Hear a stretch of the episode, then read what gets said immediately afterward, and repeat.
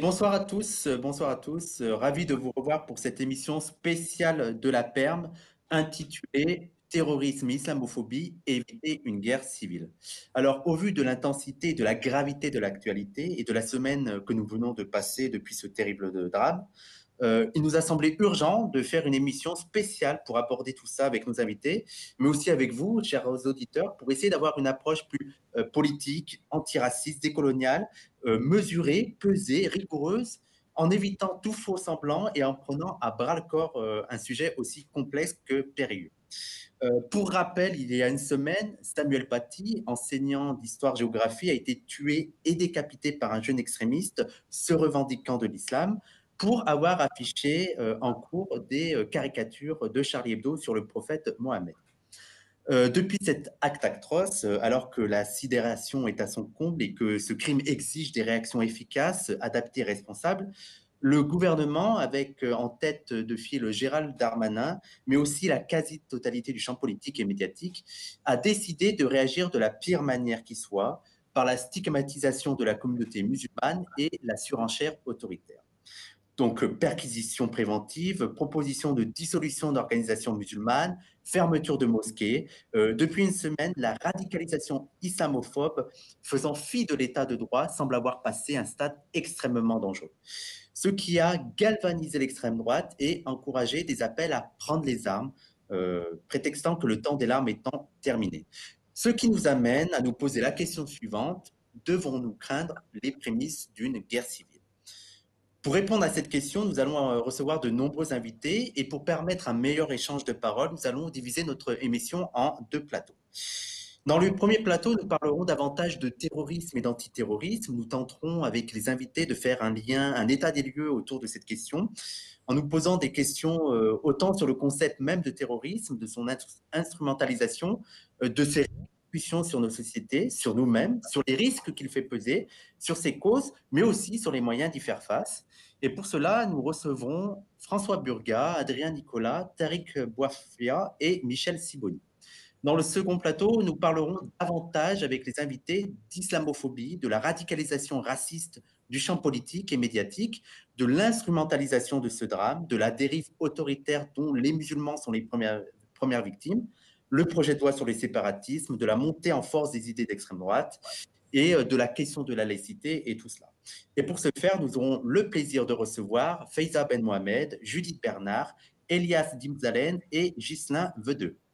Alors, avant d'accueillir euh, le premier plateau, comme d'habitude, j'invite encore tous nos auditeurs à partager l'émission, à la liker, à s'abonner sur la page de Parole d'honneur et enfin, si vous le souhaitez, au cours de, l'émission, vous pourrez nous faire un don via le lien qui s'affiche à l'écran. Et enfin, comme d'habitude, on a fait l'émission de la PERM pour vous donner la possibilité d'interagir avec les invités en, en posant des questions et des remarques.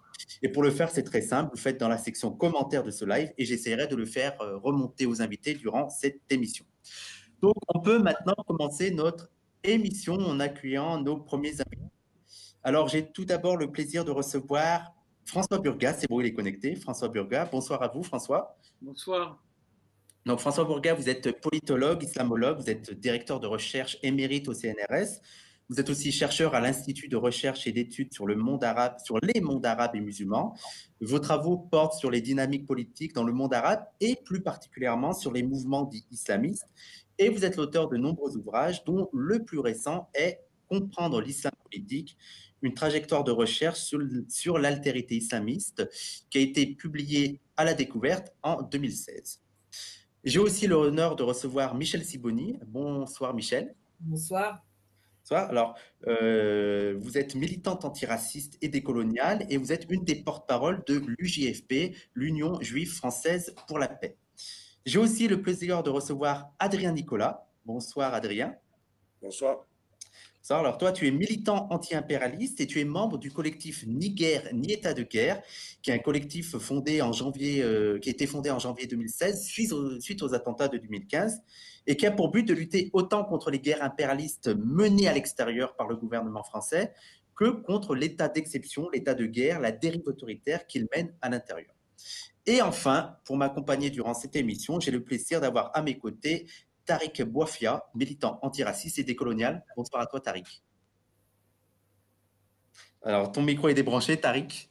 Je disais bonsoir Wissam et bonsoir à tous. Bonsoir. Alors, pour, euh, pour démarrer et avant d'aller vraiment en profondeur dans, les analyses plus complexes, euh, j'aimerais vous demander d'abord quelle a été votre réaction le vendredi soir euh, lorsque vous avez appris ce, crime affreux perpétré à l'encontre de Samuel Paty. Et j'en profite d'ailleurs pour adresser au nom de toute l'équipe de PDH nos sincères condoléances à la famille et notre soutien dans cette difficile épreuve. Alors, on va commencer par vous, Michel. Quelle a été votre réaction? Euh, la sidération, bien sûr, et la peur, juste après, euh, la peur de l'instrumentalisation. C'est-à-dire que dans le contexte politique qui est le nôtre, où il faut quand même rappeler que euh, juste à la fin du, du Covid, du premier confinement, le premier acte gouvernemental a été de programmer une loi contre les séparatismes on était déjà dans une ambiance euh, qui visait les musulmans comme s'ils étaient chargés de, nettoyer toutes les erreurs euh, qui avaient été faites par ce gouvernement euh, pendant le confinement. Donc voilà, c'est la sidération et la crainte de, l'instrumentalisation. Hmm. François Burga? Oui, je pourrais m'approprier tout ce que vient de dire Michel Sivoni sur la sidération, parce que le mot terrorisme, pour une fois, n'était pas euh, employé euh, à mauvais escient. Les, conditions euh, du décès de ce professeur, la décapitation d'un professeur permettait immédiatement de penser que cet attentat, je dirais, risquait de, ouvrez les guillemets, réussir.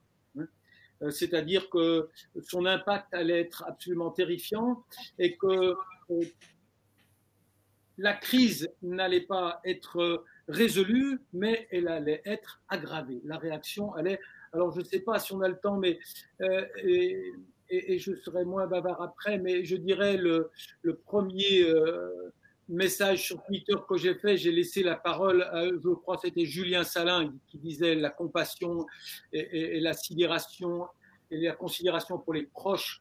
Mais moi, j'ai écrit, on m'a reproché de l'avoir fait un peu trop vite. Euh, j'ai écrit immédiatement que je ne pouvais pas, je ne voulais pas parler de cet horrible attentat, mais que j'allais parler du prochain attentat.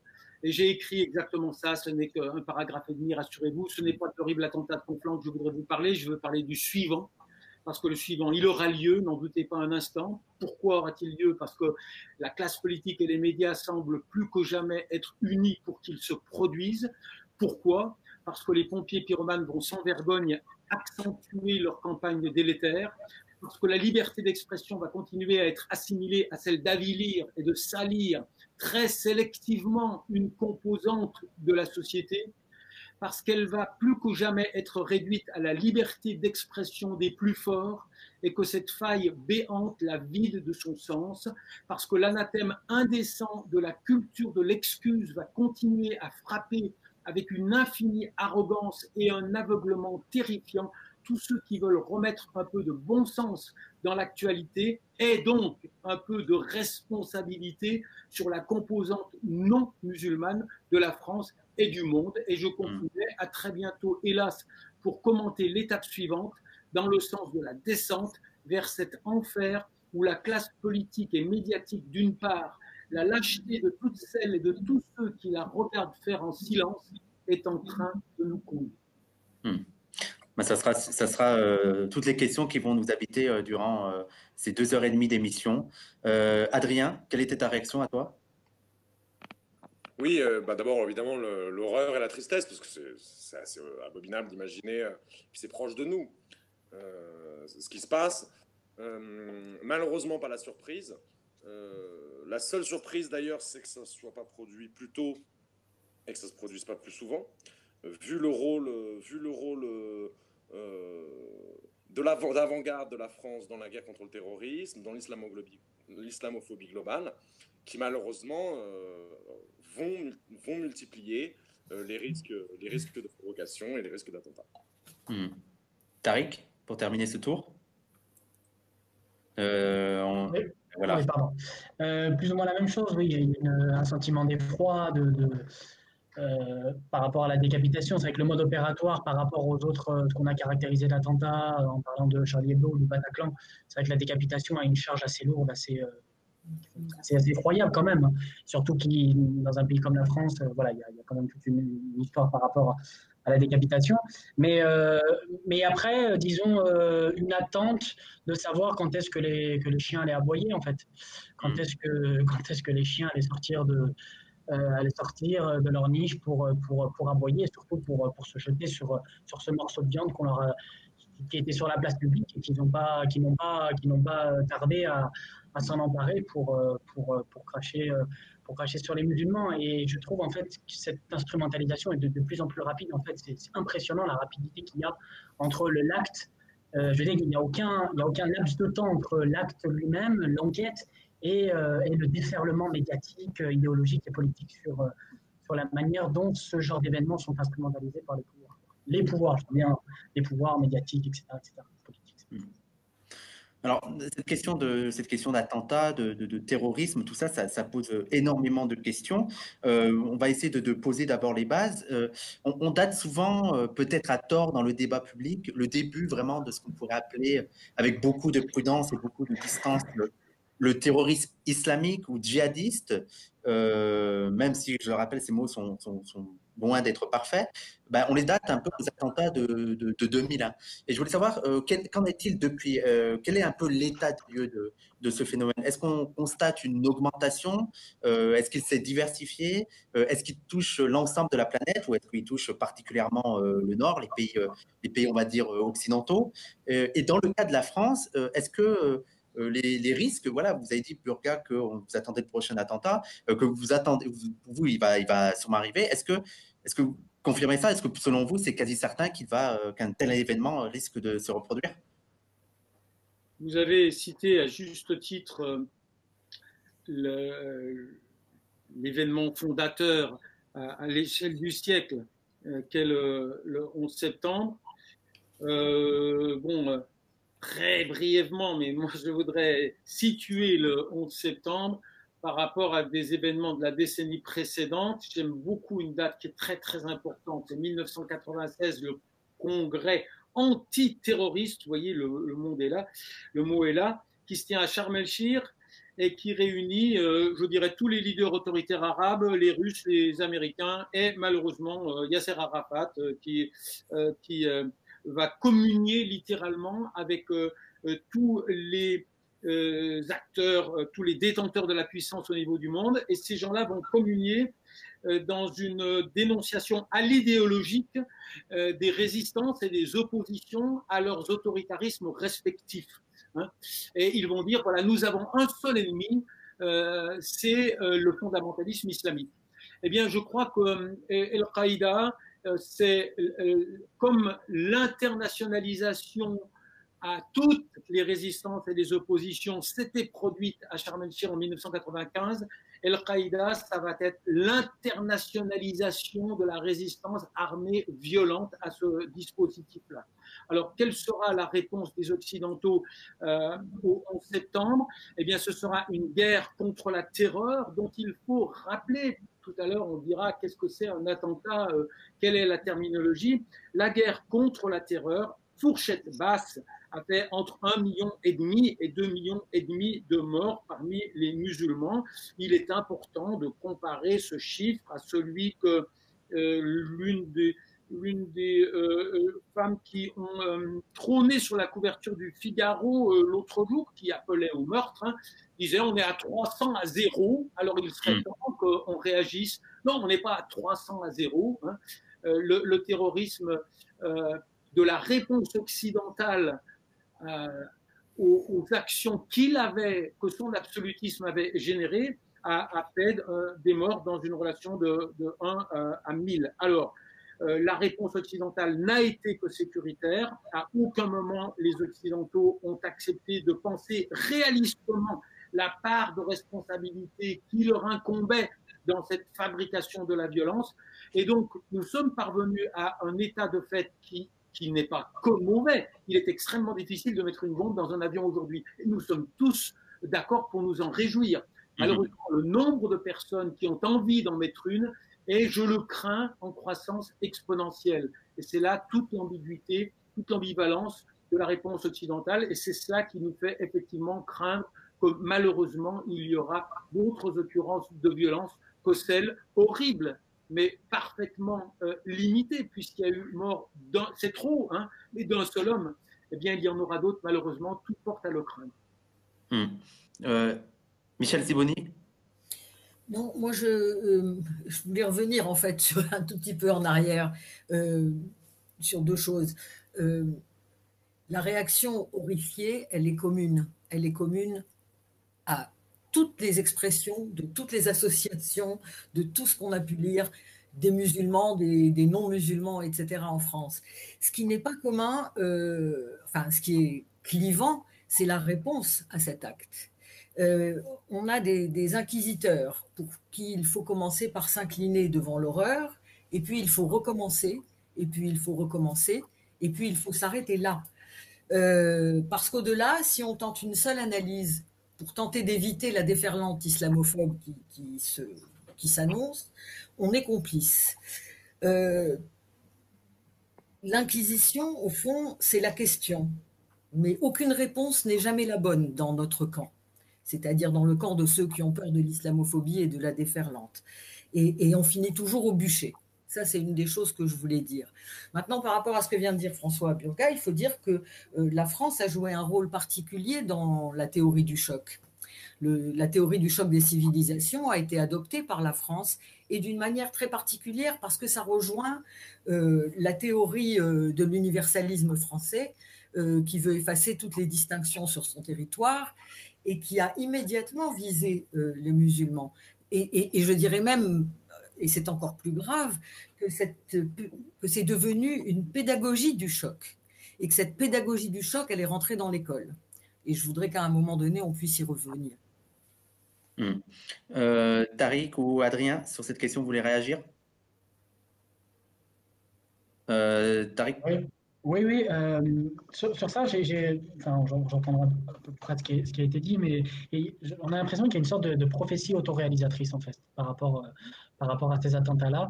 Il y a vraiment cette, euh, je veux dire, les mots qui sont utilisés, les discours qui sont portés, les, les, charges symboliques qui sont convoquées, euh, nous, pensent, euh, je veux dire, nous, nous conduisent à, croire, pas du tout naïvement, qu'il y y il y a presque une, une, délectation vis-à-vis de ce genre de, de, vis-à-vis de ce genre de moment en fait.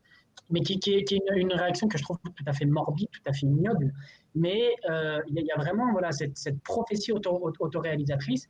Et j'ai bien peur, malheureusement, en fin de compte, que, que cette. Euh, je me demande si, en fin de compte, cette, radicalisation islamophobe de la part de l'État, euh, de la part des ministres, etc., des discours médiatiques aussi, des discours politiques, je me demande si, au fond, elle n'est pas propice, justement, à une répétition de ce genre d'actes, en fait.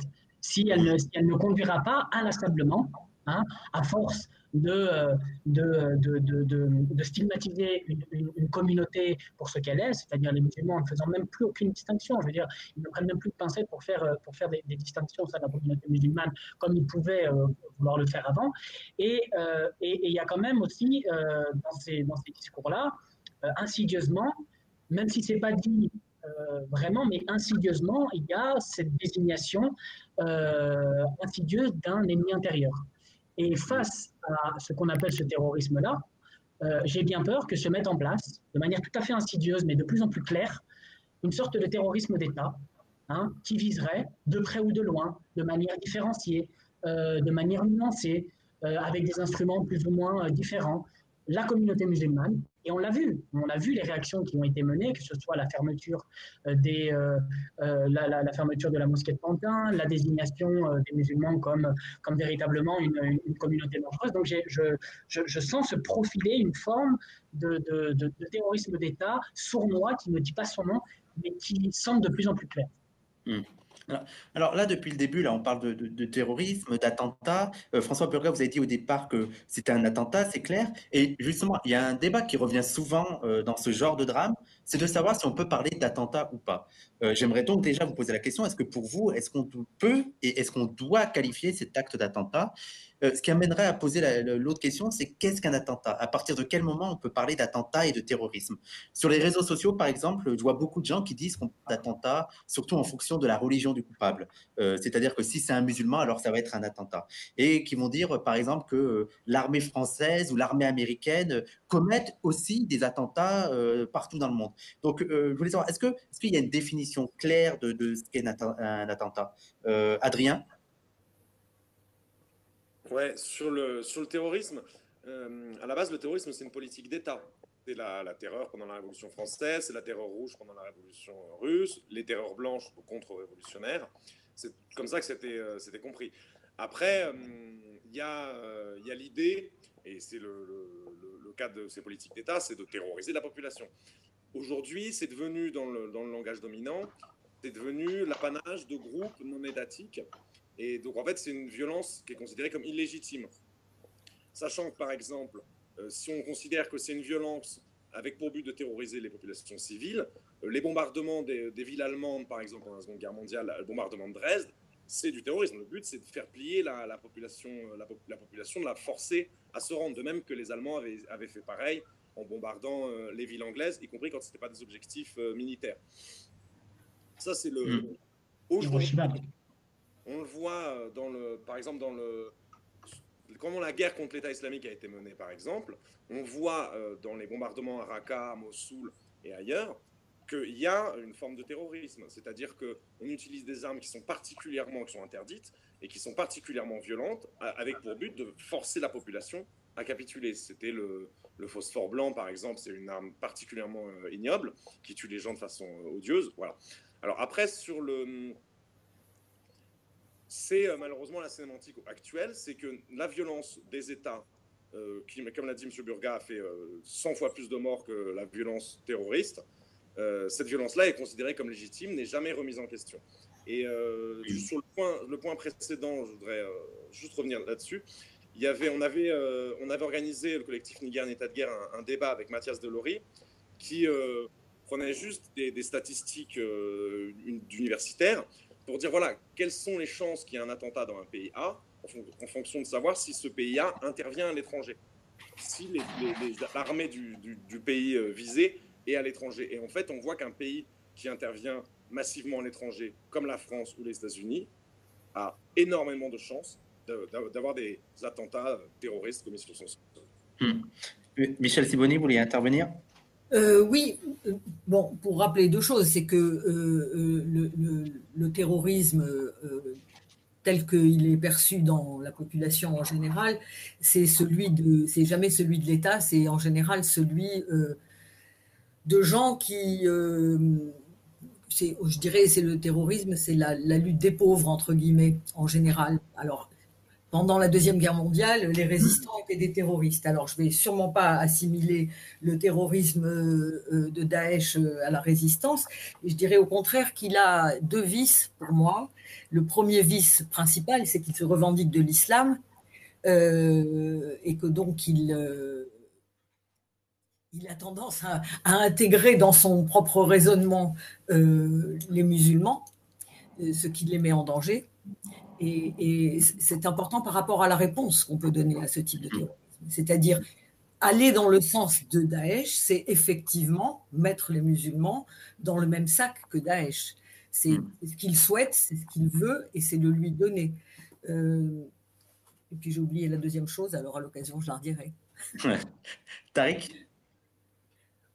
Je, je, voulais, je voulais juste dire par rapport, par rapport au, terrorisme, au, terme même de terrorisme, et François Burga, j'imagine, va euh, prendre le relais, mais je veux dire, l'État a tout de même ce pouvoir de désignation. C'est un des, un des nombreux pouvoirs, euh, c'est une des nombreuses violences dont l'État dispose pour justement créer cette frontière, pour justement euh, euh, voilà, créer cette frontière entre euh, les ennemis, entre les adversaires, entre ceux qu'il faut poursuivre, pour chasser, voire abattre, etc. Donc il faut être extrêmement prudent lorsque un État hein, qui, qui est là pour, voilà, qui, qui, est un, qui, est un instrument de voilà, de, de, maintien de l'ordre, de maintien de l'ordre social, politique, racial, désigne l'autre comme terroriste ou, autre chose. Hein. Il, faut, il faut toujours se, se, préoccuper lorsque, lorsque l'État désigne, désigne l'autre. Voilà, euh, François Burka, est-ce que dans le, dans le monde académique, il y a une définition claire de ce qu'est un attentat, de ce qu'est un terrorisme, ou au contraire, euh, c'est des enjeux euh, entre, de lutte entre différents intellectuels? Je ne me focaliserai pas sur le terme attentat, mais plutôt sur le terme terrorisme.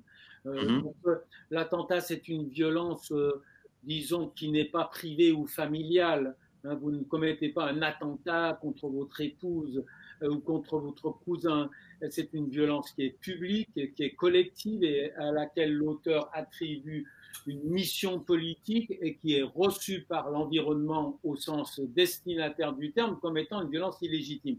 Donc moi, ce qui m'importe, c'est la vieille, vieille, vieille question de la violence qui est légitime et de celle qui ne l'est pas. Et il y a tellement de choses à dire, mais beaucoup a été dit par, nos euh, collègues ce soir. Mais euh, ce, qui me paraît euh, important de rappeler, c'est que quand nous entrons dans la définition du terrorisme, nous entrons dans le cancer de la pensée occidentale, qui est, c'est un mot un peu long, mais c'est le deux poids, deux mesures. C'est bien sûr, on est, au cœur du dispositif. Moi, j'avais pris un exemple de ce dysfonctionnement complet de la pensée dès lors qu'on est sur le terrain du terrorisme. C'est un dessin de notre cher Plantu. Plantu, il lui arrive quand il parle euh, des arcanes du Parti socialiste de dire des choses sensées. Hein. Plantu, il a un, talent euh, de dessinateur, c'est-à-dire qu'il a une voix qui porte, mais quand il dit une bêtise, ça reste une bêtise. Et donc après les attentats euh, du Bataclan, je crois, Plantu avait fait un dessin, non, non, après les attentats de Charlie, donc on est vraiment sur le terrain, il avait fait un dessin qui disait la différence entre un, un non-musulman qui offense un musulman et un, et un musulman qui offense un non-musulman. Alors le musulman, quand il offense un non-musulman, bah, il lui coupe la tête, il l'égorge. Hein, alors qu'un non-musulman, quand il offense un musulman, il lui montre un dessin qui ne lui plaît pas. Et moi, j'avais dit, bon, je, veux bien ce dessin, mais alors je, voudrais, si vous voulez qu'on comprenne, il faut qu'on fasse un zoom arrière. Un zoom arrière au sens territorial et au sens temporel du terme. Dans le dessin du monsieur qui est égorgé par terre et, de l'autre qui brandit une caricature, si vous faites un zoom arrière, je voudrais qu'on voit le ciel. Et dans le ciel, je voudrais qu'on voit les drones qui partent faire des assassinats ciblés au Yémen, les F-16 qui partent bombarder Gaza ou les Rafales qui partent bombarder Raqqa. Et si on n'a pas une, intelligence, si on n'a pas une visibilité, si on n'a pas une territorialité large de ce qu'on appelle terrorisme, effectivement, ça va conduire à une lecture unilatérale. Le terroriste, c'est le pauvre, le terroriste, c'est l'autre, et nous sommes totalement étrangers à cette violence, alors qu'en fait, non. Euh, encore une fois, qu'est-ce qui fabrique la violence radicale? C'est le dysfonctionnement des institutions de la représentation politique. C'est rien d'autre. Vous pouvez appliquer cette formule à l'échelle globale ou à l'échelle nationale lorsque les institutions qui devraient permettre à des gens qui ont des aspirations, des appartenances différentes de vivre ensemble ne fonctionnent plus, lorsque c'est tout pour les uns et rien pour les autres, et, eh bien, il y a la violence radicale. Si mmh. le cadre de notre analyse ne nous permet pas de voir cette dichotomie, alors effectivement, on tombe dans cette, dans cette bérésina de l'esprit dans laquelle le gouvernement actuel est en train de nous entraîner. Alors, bah, justement, dans, dans, le champ politique et médiatique qu'on va appeler mainstream, institutionnel, il y a une volonté d'expliquer euh, ces attentats à travers euh, principalement bah, l'idée du choc des, civilisations euh, développée par Samuel Huntington, avec l'idée que ces attentats sont causés grosso modo par des gens d'une autre culture, plutôt arriérée, qui en voudraient à notre mode de vie, à nos valeurs, à notre démocratie, à notre liberté, et notamment ici, là, la liberté d'expression, et notamment celle aussi de, de blasphémer. Donc euh, j'imagine que vous êtes un peu en opposition avec euh, cette, euh, cette, position, tous ici sur le, sur le plateau. Et ben, quelles seraient, selon vous, les, les, les, les causes de ces actes terroristes? Adrien, toi, j'imagine que par exemple, on pourrait trouver certaines causes dans, dans, dans l'impérialisme français. Ça, il y aurait une part de responsabilité aussi là-dedans, non? Adrien Ouais. oui. C'est-à-dire qu'on voit que la vague d'attentats qui commence, qui commence en, janvier 2015, elle commence six mois après le, début de, l'intervention française en Irak dans la guerre contre l'État islamique. Hmm. Et ça, avait été, ça, ça avait été défendu par Delory dans la réponse à un éditorial du Monde. Le, Monde disait dans un éditorial que la France euh, ne faisait en, Irak et en Syrie que riposter à l'État islamique. Et Delory, vous avez remarqué, bah, si absolument on doit parler de qui riposte, c'est pas la France qui riposte, puisque c'est la France qui a commencé la guerre sans avoir euh, subi de déclaration de guerre, sans avoir subi d'actes militaires hostiles. Donc c'était la France qui était l'agresseur. Euh, si absolument on devait, voir les choses comme ça.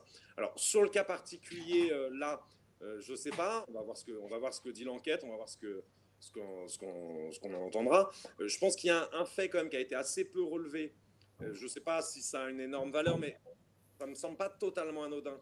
C'est que le, la, personne qui a, fait le dernier attentat, elle est née à Moscou, d'une famille tchétchène, réfugiée politique. Je pense que c'est quand même un, peuple qui a, subi un génocide, c'est-à-dire que 15, 15 à 20% de la population a été tué dans une guerre qui était déjà une guerre antiterroriste, où déjà on a vu les, euh, les, euh, les mots d'ordre de l'antiterrorisme, notamment la célèbre phrase de, Poutine, euh, mm les terroristes jusque dans les chiottes, voilà, et que c'est ces gens-là aujourd'hui, c'est les enfants de ces gens-là qui commettent des attentats.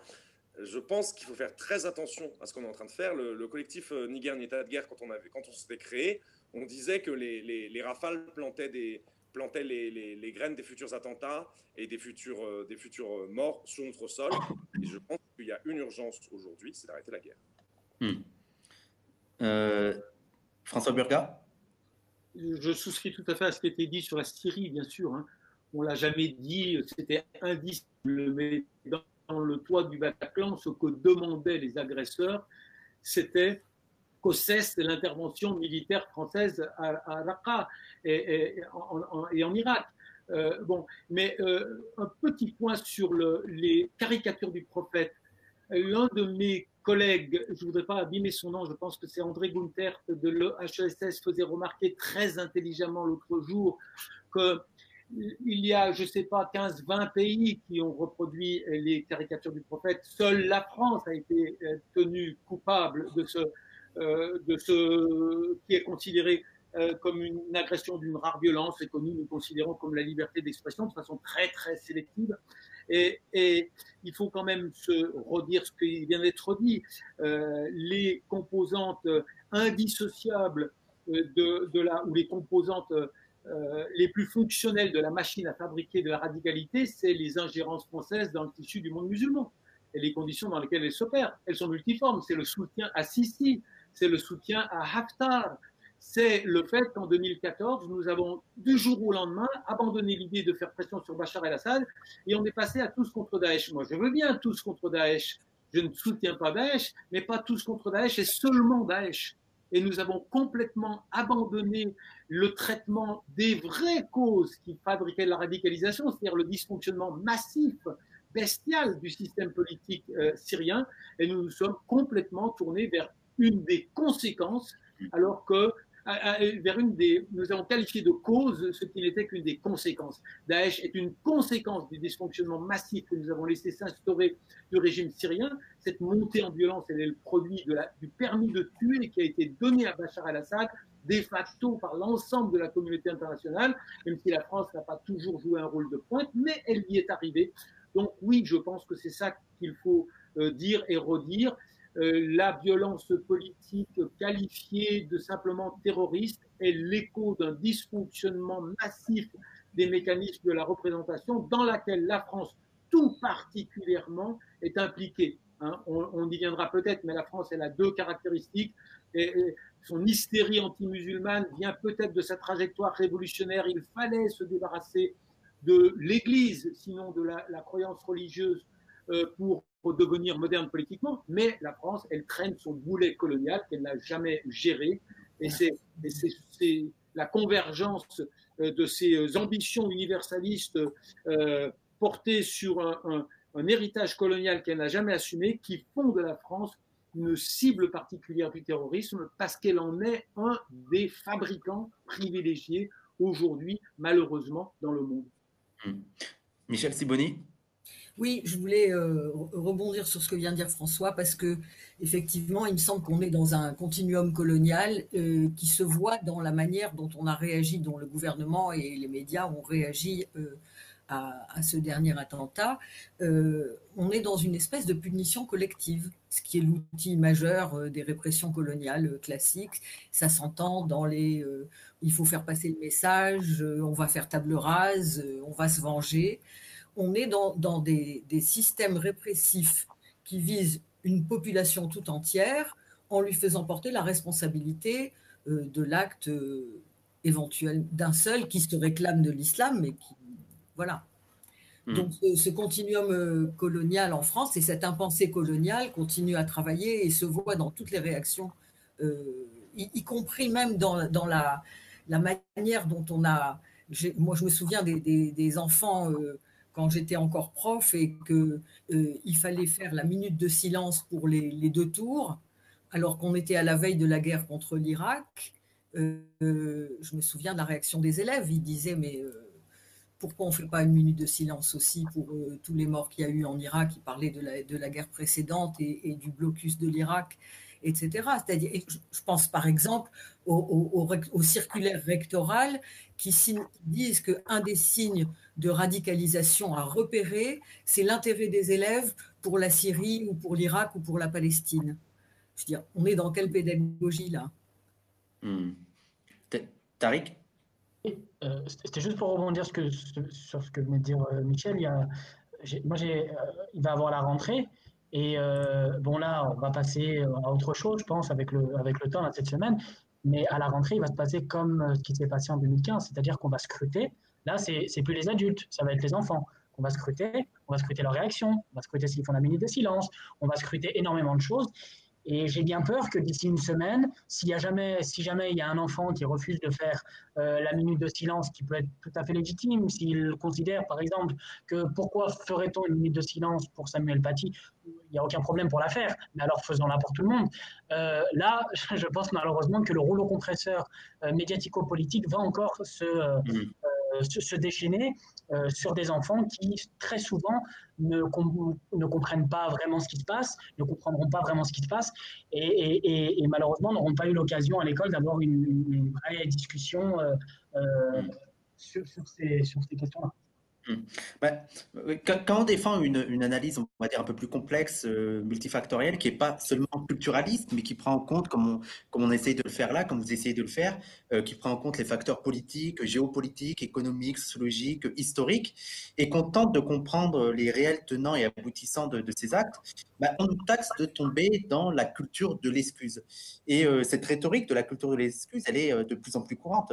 Est-ce que vous ne craignez pas, tout d'abord, qu'il devienne de, de plus en plus difficile euh, voire impossible, même dans le monde académique, euh, d'apporter un regard plus nuancé sur ce phénomène, qui ne se contente pas seulement, par exemple, de condamner, mais aussi de comprendre, et qu'on puisse même plus le faire, même dans le, dans le champ politique. Car euh, je, rappelle la, phrase de Manuel Valls, qui avait dit que, d'essayer de comprendre, c'est déjà de discuter un peu. Donc il y a déjà ça, le fait de plus pouvoir essayer de nuancer les analyses, et voire même pire, d'être traité un peu comme des islamo-gauchistes complices de ces crimes ou alors même de, de, voir notre euh, responsabilité euh, mise en cause. Et on l'a vu par exemple dernièrement avec euh, Rokhaya Diallo, qui a été scandaleusement accusé par Bruckner d'avoir la responsabilité de la mort des, des, des, sénateurs de Charlie Hebdo. Est-ce que ça vous inquiète tout ça Je changerai les temps des verbes de votre question. Est-ce que ça va se produire? Non, on est en plein dedans. On est en plein dedans. Simplement, vous avez sauté à la culture de l'excuse, vous avez peut-être mis de. On a commencé par la victimisation. Vous voyez? Si euh, vous dites euh, aïe, euh, j'en ai marre qu'on me marche sur la figure, votre attitude va être qualifiée d'attitude victimaire. Et si moi, votre voisin qui vous connaît bien, je dis, mais il n'a pas complètement tort, eh bien, on va m'accuser. Hein, c'est l'anathème de la culture de l'excuse. Donc, on est en plein dedans, euh, mais, mais, depuis, depuis longtemps déjà. Hein, vous savez, mmh. le terrain sur lequel on est, retrouver un numéro du Nouvel Ops il y a déjà un an ou deux ans. J'y trônais à côté de Ouria Boutelja. D'ailleurs, c'était un petit cul de mensonge, mais nous étions déjà des collabos. Moi, ce matin, j'ai lu que ou hier, j'ai lu qu'en 1943, François Burga irait voir les résistants et il leur dirait doucement, les gars, vous allez énerver les Allemands. J'ai lu aussi sous la plume, je vais lui répondre dans les minutes qui succéderont à cette émission, j'ai lu aussi sur la plume de l'inénarrable Gilles Clavreul que vous savez, ce qui est scandaleux avec Burga, c'est qu'il s'enrichit en faisant devant les fonctionnaires, les, membres de la fonction publique, des conférences sur la déradicalisation.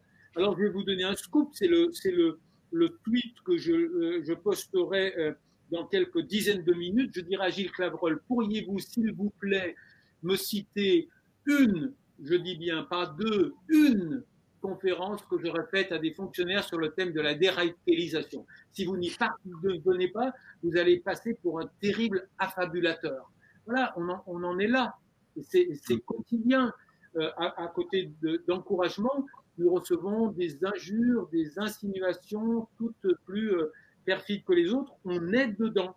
Je dirais simplement une bonne nouvelle, une note d'espoir.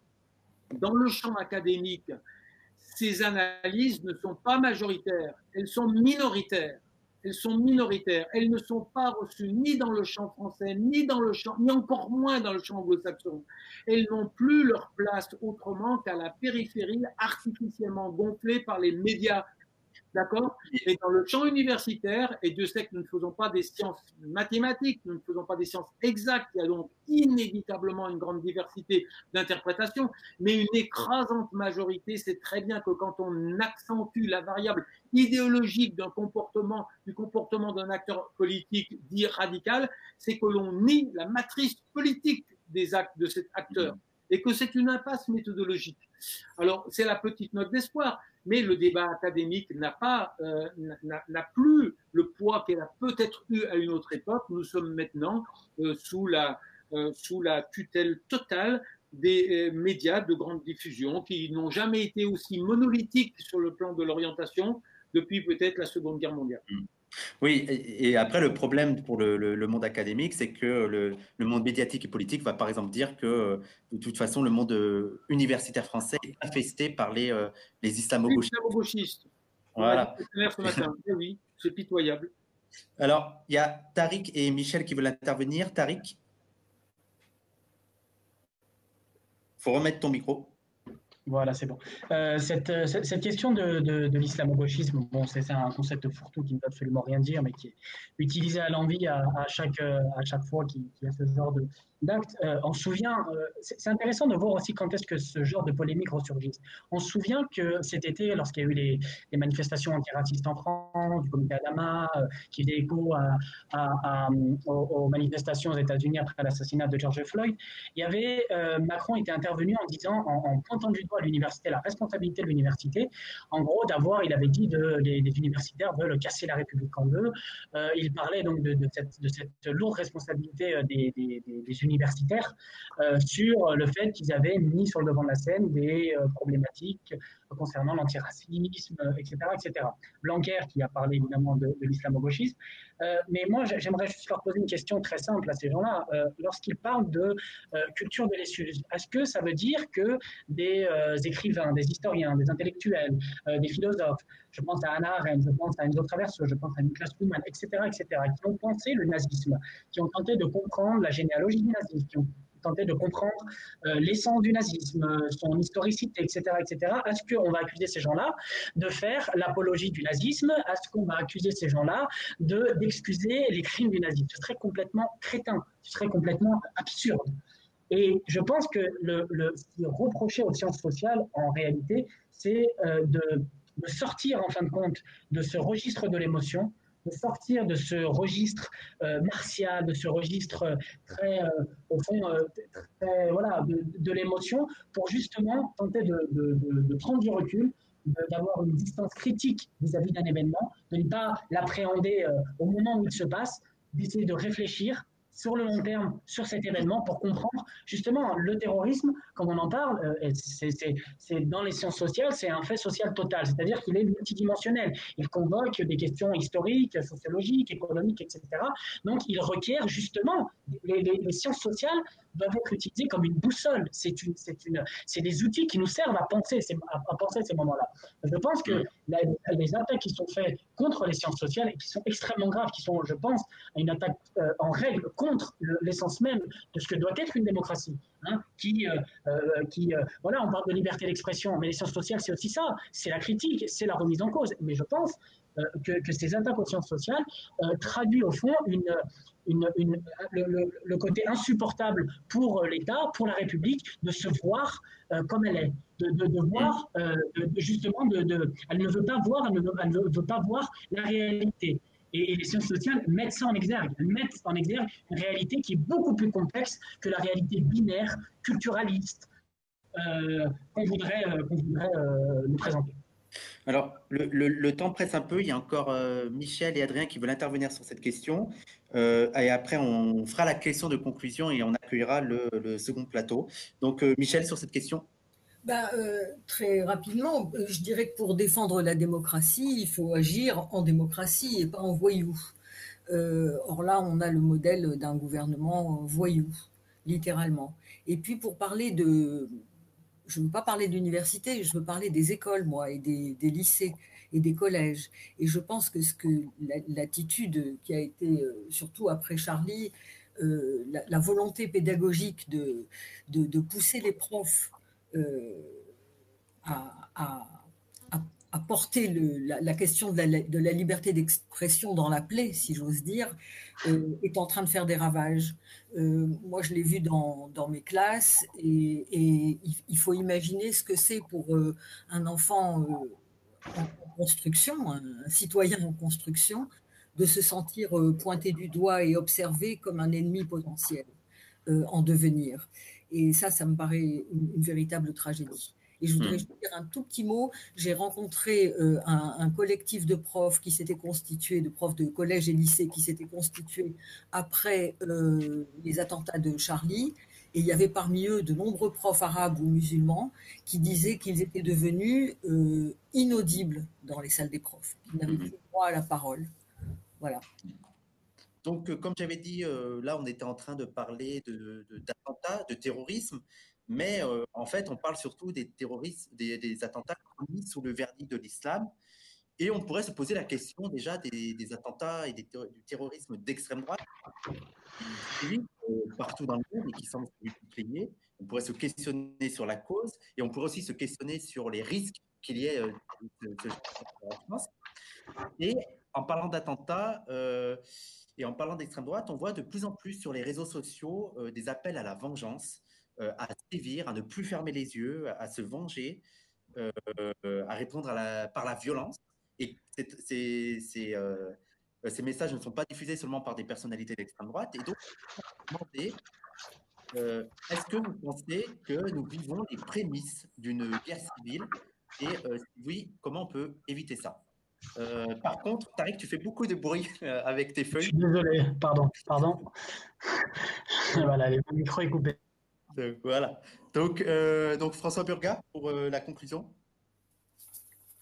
Écoutez, euh, est-ce qu'il y a des raisons d'être pessimiste? Je crois que chacun d'entre nous, en tout cas, euh, euh, je serai le premier, nous y avons répondu. On a toutes les raisons d'être pessimiste. Moi, je, je redirais pourquoi, où est cette formidable erreur de la réaction gouvernementale?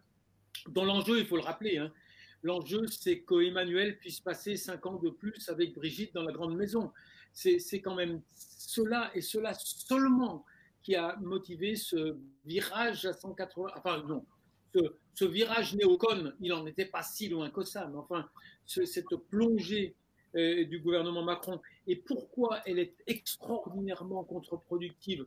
Moi, j'aime bien cette image qui consiste à rappeler, peut-être certains d'entre vous sont-ils trop jeunes, mais quand il y a eu action directe qui s'en est pris au capitalisme et aux patrons, imaginez que la, la réponse gouvernementale ait été non pas de dissoudre la CGT, mais de dissoudre la CGT, la CFDT et FO, alors que c'est précisément ces structures qui protégeaient les travailleurs des excès du capitalisme qu'il fallait renforcer.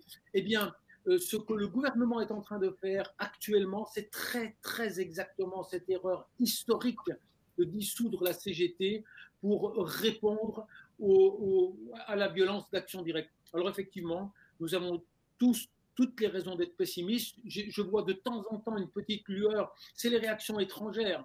C'est bien sûr euh, le, boycott qui est lancé dans un certain nombre de pays arabes. Alors la petite bizarrerie, c'est que les Émiratis ont, euh, suivi euh, l'appel des Koweïtiens et des Qataris.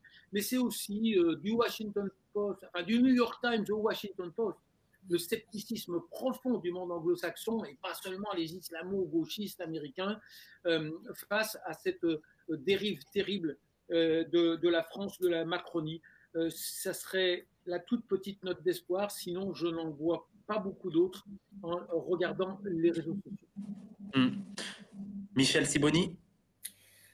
Oui, moi je dirais qu'on est dans un gouvernement de droite extrême. Euh, et que c'est un que la politique migratoire est une politique monstrueuse, euh, qu'il s'agit de formaliser un apartheid racial aujourd'hui en France pour s'exonérer de la casse sociale, de la casse de l'école notamment, euh, de la santé. J'en profite juste pour euh, un tout petit mot là-dessus, puisque visiblement dans les commentaires, on s'est posé la question de savoir pourquoi euh, l'UJFP était présente. Bah, d'abord, l'UJFP est partie prenante euh, de l'anti-racisme décolonial et politique. Et puis, euh, en tant que juifs, euh, nous sommes extrêmement inquiets, et nous l'avons dit, parce que nous nous souvenons de la diabolisation des juifs pendant les années 30 et de où elle a conduit. Et nous avons l'impression euh, que beaucoup de choses de ce moment rappellent ces années 30 avec la montée du fascisme. Hmm. Merci, Michel. un dernier mot. Un dernier mot. Vas-y, vas-y si euh, on me traite d'islamo-gauchiste euh, et que ça veut dire, en tout cas pour moi, euh, être de gauche et défendre les opprimés quand ils sont musulmans aujourd'hui, j'en suis très flattée. Ce qui me blesserait, c'est d'être traité de blanche au sens colonial du terme. Mm. D'ailleurs, en parlant d'islamo-gauchisme, si on peut voir le, je ne sais pas si on le voit là au Mars, tu peux montrer l'excellent badge, le magnifique badge de François Burka. Et voilà, voilà, et euh, je me demandais d'ailleurs, euh, Michel, si tu préfères être islamo-gauchiste ou euh, judéo-bolchevique Islamo-gauchiste. D'accord, c'est plus à la mode. Tariq, pour ta conclusion Oui, ce sera, ce sera très rapide. Tu, as parlé tout à l'heure, Wissam, tu posais aussi la question sur, sur le terrorisme d'extrême droite. là, ce qui est, ce qui est, ce qui est en passe d'être franchi, on, a dit à quel point la, la, nature euh, impérialiste euh, et, terroriste des actes menés par euh, l'État français, notamment au Sahel, notamment au Moyen-Orient, ne prend pas le qualificatif de terroriste. Mais ce qui est extrêmement, ce qui est extrêmement préoccupant, c'est qu'aujourd'hui, le terrorisme d'extrême droite, tu posais la question là-dessus, le terrorisme d'extrême droite est de plus en plus assimilé à de la résistance. Hein Donc il y a une inversion il y a une inversion des représentations, il y a une inversion des réalités, hein, où euh, ce terrorisme d'extrême droite, qui est au cœur même de la stigmatisation des musulmans, et, moi ce qui me fait extrêmement peur, c'est cette alliance possible alliance entre l'État et l'extrême droite, entre des éléments d'extrême droite, euh, euh, loups solitaires, ou entre, voilà, avec des gens qui ont profondément comme ce qui s'est passé à Christchurch, par exemple, en Nouvelle-Zélande. C'est cette, possibilité, c'est cette menace qu'il peut y avoir entre une, entre une alliance, justement, euh, entre euh, des éléments d'extrême droite qui prennent les armes, qui tuent les musulmans, et un État qui, lui, euh, qui, lui passerait aussi à l'acte en mettant en place des, actes, des actes meurtriers envers, envers, envers des musulmans. Donc, ça, c'est, je trouve que c'est extrêmement préoccupant à quel point, justement, la on a beaucoup parlé de la dédiabolisation, de la normalisation de l'extrême droite. Euh, là, le fait que cette extrême droite-là puisse se faire passer pour résistante, euh, je trouve ça extrêmement préoccupant. Hmm. Alors, euh, j'allais laisser le mot de la fin à Adrien Nicolas, mais je crois qu'on a perdu Adrien. non. ah, t'es là, d'accord. Bah, alors, remets ta caméra, Adrien. Bah, J'ai ma caméra, je crois. Est-ce que je suis le seul à pas voir la caméra d'Adrien? Non, non, moi, je ne vois pas non plus. Non, je ne la vois pas non plus. Adrien, tu n'as pas ta caméra. On t'entend, mais comme tu n'as pas ta caméra, tu vas parler de façon assez courte, s'il te plaît. D'accord, je vais essayer. Non, euh, sur le terrorisme d'extrême droite, il y, a, euh, il, y a, il y a eu d'ailleurs euh, cette semaine deux femmes qui ont été, qui ont été poignardées sous la Tour Eiffel, dans, en France, comme d'habitude des, médias. Il y, a eu, il y a eu un portail de mosquée qui a été défoncé à la voiture bélier. Enfin, il y a ça. De même qu'en 2016, il y a eu encore autre chose dont on a assez peu parlé, mais c'est l'affaire de Cisco qui me semble beaucoup plus inquiétante. C'est un lynchage, un véritable lynchage avec tout un village qui attaque euh, une famille musulmane qui est sur la plage et qui se termine euh, avec une manifestation qui marche en direction de l'hôpital où sont les, gens qui avaient été lynchés. Voilà. C'est-à-dire là, on a, au-delà de des, ou deux personnes ou de groupuscules d'extrême droite isolés qui attaquent les musulmans, mais on a carrément, dans certains endroits, une communauté entière, c'est-à-dire des villages entiers qui attaquent les musulmans du coin. Euh, à mon avis, la faiblesse relative de ça, est lié au fait que c'est pris en charge par l'État et qu'aujourd'hui, le terrorisme contre la communauté musulmane, il est pris en charge par l'État par, euh, d'un côté, euh, la répression, les interdictions contre les organisations musulmanes, contre les organisations antiracistes et contre les organisations anti-guerre, et enfin, par le terrorisme d'État dans le cadre de la guerre contre le terrorisme. Et c'est un ça qui, pour l'instant, à mon avis, explique la relative faiblesse de l'extrême droite sur ce sujet, c'est qu'en fait, l'État français fait très bien le travail, tout comme mm. il l'a fait pendant la Seconde Guerre mondiale contre les Juifs, et que c'est ça que vise fondamentalement l'extrême droite, c'est prendre l'appareil d'État et l'utiliser contre les musulmans. D'accord. Eh bien, écoutez, on va, on va s'arrêter là pour euh, ce premier plateau. Euh, François Burga. Merci Michel Siboni, merci Adrien Nicolas euh, pour avoir accepté notre invitation et pour avoir participé à cet excellent débat. Euh, vous êtes toujours le bienvenu euh, sur le plateau de, PDH. Voilà, je vous souhaite une, bonne soirée. D'ailleurs, Tariq, toi, tu restes avec moi. Hein. Nous allons faire son plateau. Merci Michel. Merci, merci François. Merci Adrien. Merci, merci de l'invitation. Merci à vous. Merci. Donc, je dis, euh, voilà, je lance l'appel à Faiza, euh, Faiza Ben Mohamed, Elias, euh, vous pouvez vous connecter maintenant. Tariq, tu reviens. On va passer avec le, second plateau. alors, attendez deux secondes, j'envoie pour qu'ils viennent. Tac, donc, on va accueillir plusieurs personnes pour parler du second plateau. Le second plateau, là, on avait parlé de terrorisme et d'antiterrorisme, et on va maintenant plus se concentrer sur la question de l'islamophobie en tant que telle. Et euh, pour en parler, on va recevoir Faiza Ben Mohamed, on va recevoir Elias, on va recevoir Judith Bernard, qui, est arrivée. Judith, bonsoir Judith. Bonsoir, et, on et on va recevoir aussi Elias Donc, euh, j'attends que tout le monde arrive et on va, on va commencer. Euh, ben, le temps que tout le monde arrive, je vais, déjà faire les présentations, comme ça, ça sera fait. Donc, on va recevoir euh, Faiza Bon Mohamed, Faiza qui est euh, militante antiraciste, qui est membre de la plateforme Les Musulmans, qui est aussi bénévole au CCIF et qui est une journaliste et chroniqueuse, notamment à Radio France. On va aussi recevoir Elias Dimzalen. Donc, Elias Dimzalen, Dimzalen c'est le fondateur et l'animateur euh, du site internet Issamé Info. En troisième invité, j'ai Judith Bernard. Euh, bonsoir Judith. Bonsoir Wissam.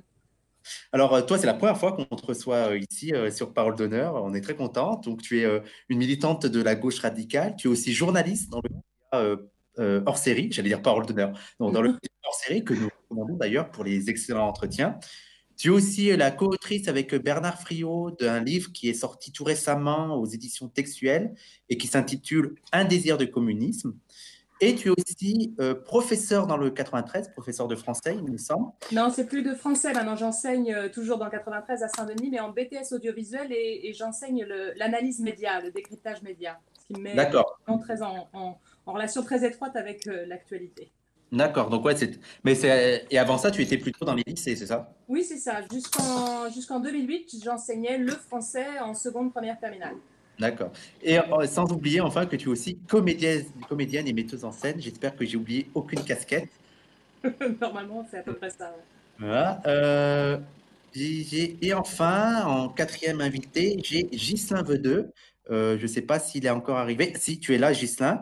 Donc, euh, Gislain, toi, tu es un militant antiraciste. Tu es président du CRAN, le Conseil représentatif des associations, associations noires de France. C'est bien ça?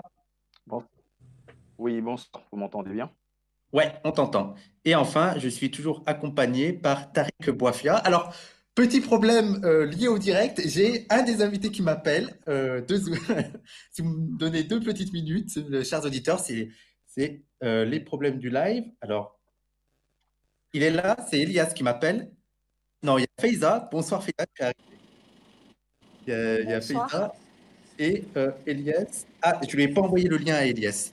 Donc c'est de ma faute. Euh, attendez deux secondes. Alors, euh, bah, le temps qu'il arrive, je vais vous poser la première question et comme ça on va faire le tour. Euh, je vais vous poser la première question que j'ai posée aussi aux invités. Je voulais savoir quelle était votre réaction le, soir du vendredi quand vous avez appris ce drame? on va commencer par toi, Judith? Ouais.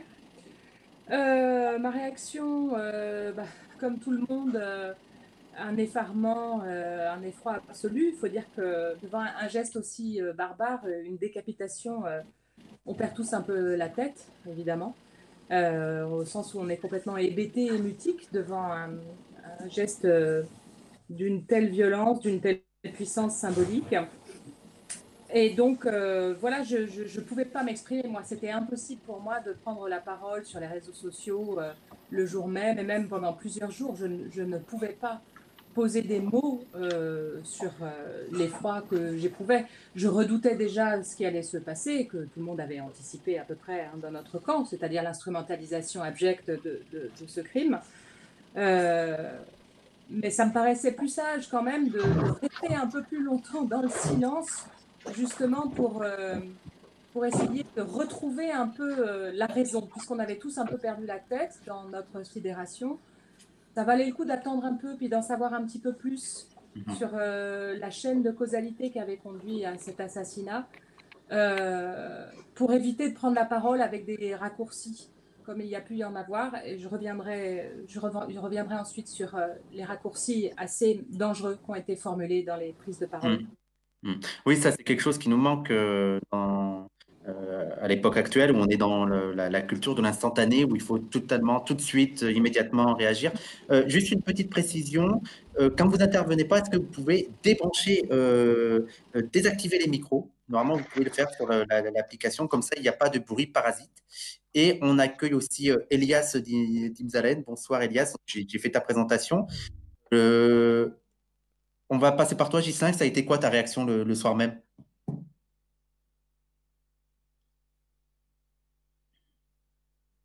Je sais pas si tu m'entends, Gislain. Ouais, c'est bon.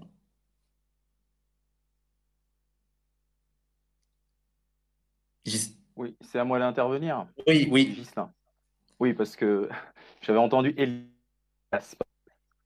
Non, pardon. bonsoir à tous. Euh, donc, merci pour cette invitation. Donc, la réaction. Euh, oui, voilà. Donc, la, première réaction, hein, euh, hélas, c'est, on n'y croit pas, on n'y croit pas et on fait un peu comme tout le monde. Donc, on essaye de vérifier l'info, de recouper les informations. Euh, on est sidéré et puis, bien évidemment, les premières pensées euh, vont, vont la famille et à tous les proches. Et on se dit, hein, en tout cas, moi, c'est ce que je me suis dit, mais c'est quoi? Voilà, on va parler très basiquement, hein, mais c'est quoi, quoi cet acte encore de ce malade? Voilà, on se, on se, pose la question. Puis derrière, tout de suite, puisqu'on est dans l'immédiateté, hein, ça a déjà été dit, on voit les réactions politiques, on voit tout de suite l'instrumental. On est encore doublement choqué. On est encore doublement choqué parce qu'on voit que tout de suite, Sœur est dirigée vers euh, une population euh, bien précise, pique, et ça, c'est complètement insupportable parce que euh, on sait d'ores et déjà, nous, en tant que militants, ce qui va se jouer et donc, euh, on n'a même pas le sens de la dignité. On se dit que le, corps de ce monsieur, malheureusement, n'est même pas encore enterré. Cela mériterait d'être fait dignement. Et déjà qu'on est dans, dans l'indignité avec l'instrumentalisation politique de ce drame. Faiza? Bah, moi, je, valide absolument tout ce qui vient d'être dit à, à l'instant, c'est-à-dire que au-delà du fait qu'on ait eu à vivre, euh, évidemment, comme n'importe quel citoyen français, cette, cette sidération choc, parce que ça, touchait à l'école. Et, du coup, bah, ça, nous ramène, nous, bah, en tant qu'anciens élèves, ça nous ramène, nous aussi, maintenant, bah, moi, en tout cas, pour mon cas, en tant que, en tant que parent. Donc, c'était euh, vraiment quelque chose d'hyper choquant. Et, malheureusement, la récupération politique qui s'est opérée derrière ne nous a pas permis, en fait, de rester dans cet état de, de sidération et cet état qui, qui aurait peut-être nécessité qu'on prenne euh, quelques jours avant de, avant de pouvoir euh, réagir, quelques jours avant de, avant de parler, parce que ce sont des moments importants. il faut absolument que, que, chacun euh, maîtrise sa parole, que chacun. Mais là, en réalité. Alors, euh, Faiza, tu as quelques soucis de, de connexion Internet. je, je, te coupe un peu. Il faudrait que tu trouves un endroit où la connexion passe mieux. Euh, le temps que ça se fasse, je voulais donner la parole à Elias. Toi, Elias, ça a été quoi ta, ta, réaction Vous m'entendez? le, soir du vendredi On t'entend, ouais. Donc, salam alaikum, bonjour à tous. Euh, donc, euh, évidemment, pour la réaction, c'est une pensée immédiate pour les enfants, puisque je suis sensible plus à cela. Donc, la chose soit, ne soit pas terrible, mais elle est encore plus terrible pour des enfants et directement, puisque j'ai des, des, enfants du même âge que ce monsieur, j'ai pensé à la réaction des gamins et euh, apporte euh, toutes mes condoléances euh, et toutes mes pensées. Alors, alors, comme on l'a dit, on, s'attendait, ça, a été un peu le, propos de tout le monde là, on s'attendait à un moment de recueillement, de deuil, voire d'une volonté, on s'attendait à ce que le, gouvernement veuille procéder à une sorte d'unité nationale. et on a plutôt insisté à une forme d'instrumentalisation de ce drame avec un fort accent islamophobe.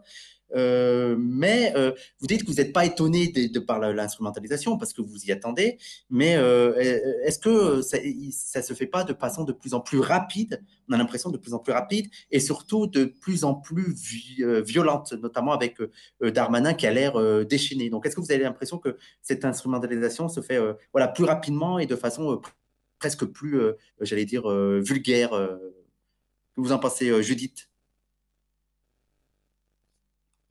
Il euh, faut que tu rebranches le micro. voilà.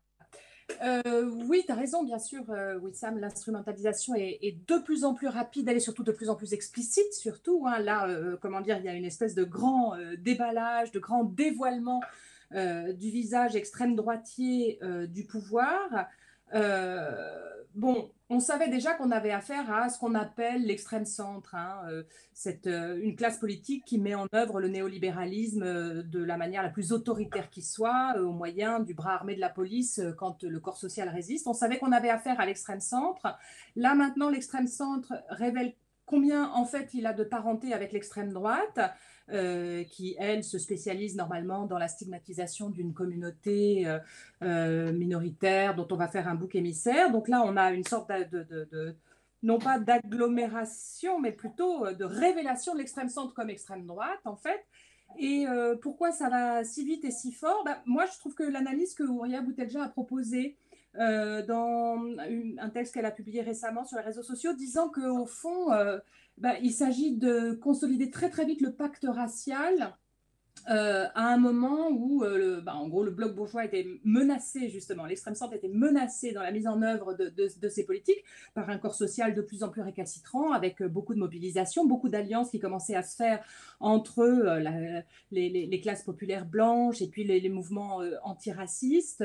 Bah, devant une contestation comme ça de plus en plus virulente, il fallait refaire corps, euh, refaire le pacte racial. Et donc la désignation euh, des musulmans comme l'ennemi intérieur est très pratique, je pense, pour, euh, pour éteindre le, feu social qui commençait à, menacer voilà, le, bloc bourgeois. Hein. donc je pense que c'est plus explicite parce que politiquement, Macron et son gouvernement ont absolument intérêt à ce que les classes populaires françaises refassent corps autour du gouvernement français et qui fasse corps euh, bah, dans euh, euh, l'identité française, l'identité blanche, l'identité laïque, soi-disant laïque, hein, parce que c'est un, très gros détournement de la notion de la laïcité hein, qui est mis en œuvre là par les, autorités publiques.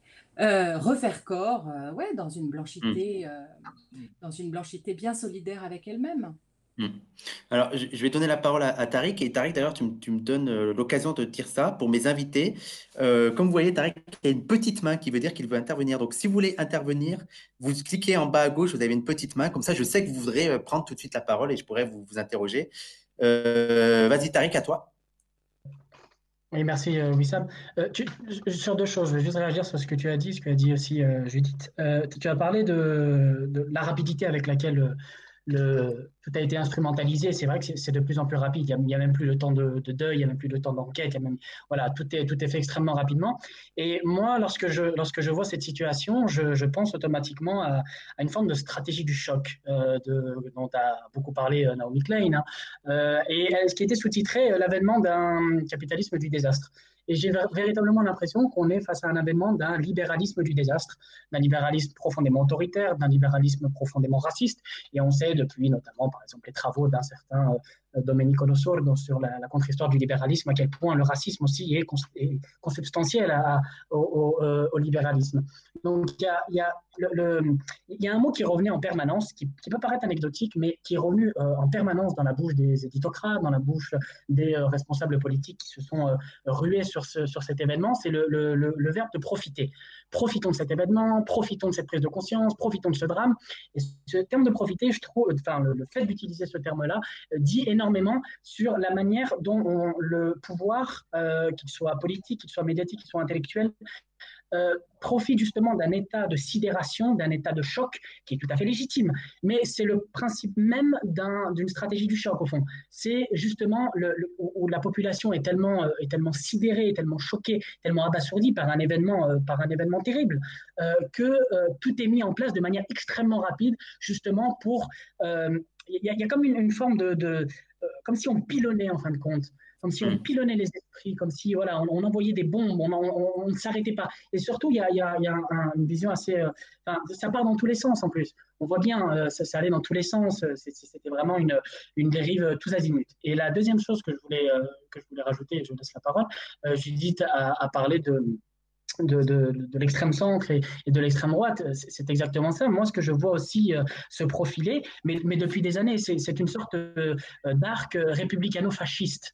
Hein. On voit bien euh, véritablement les, deux piliers sur lesquels tient l'État hein, et cette, ces, vases ces vases communicants qui existent entre un discours profondément républicain qui ne lésigne absolument pas sur des références profondément racistes et islamophobes et un discours d'extrême droite où on voit bien comment des termes qui étaient jadis utilisés l'apanage d'extrême droite, je pense à ensauvagement, etc., sont aujourd'hui sont complètement rentrés dans le champ euh, lexical et sémantique euh, des, euh, des républicains. Et de l'autre côté, la manière dont justement ces gens d'extrême droite, que ce soit valeurs actuelles, font référence aux valeurs de la République, à la laïcité, etc. Donc je pense qu'il y a une, une, alliance de mmh. circonstances qui est amenée, j'en ai bien peur, qui est amenée à se consolider et qui est extrêmement inquiétante dans, la, dans la configuration actuelle.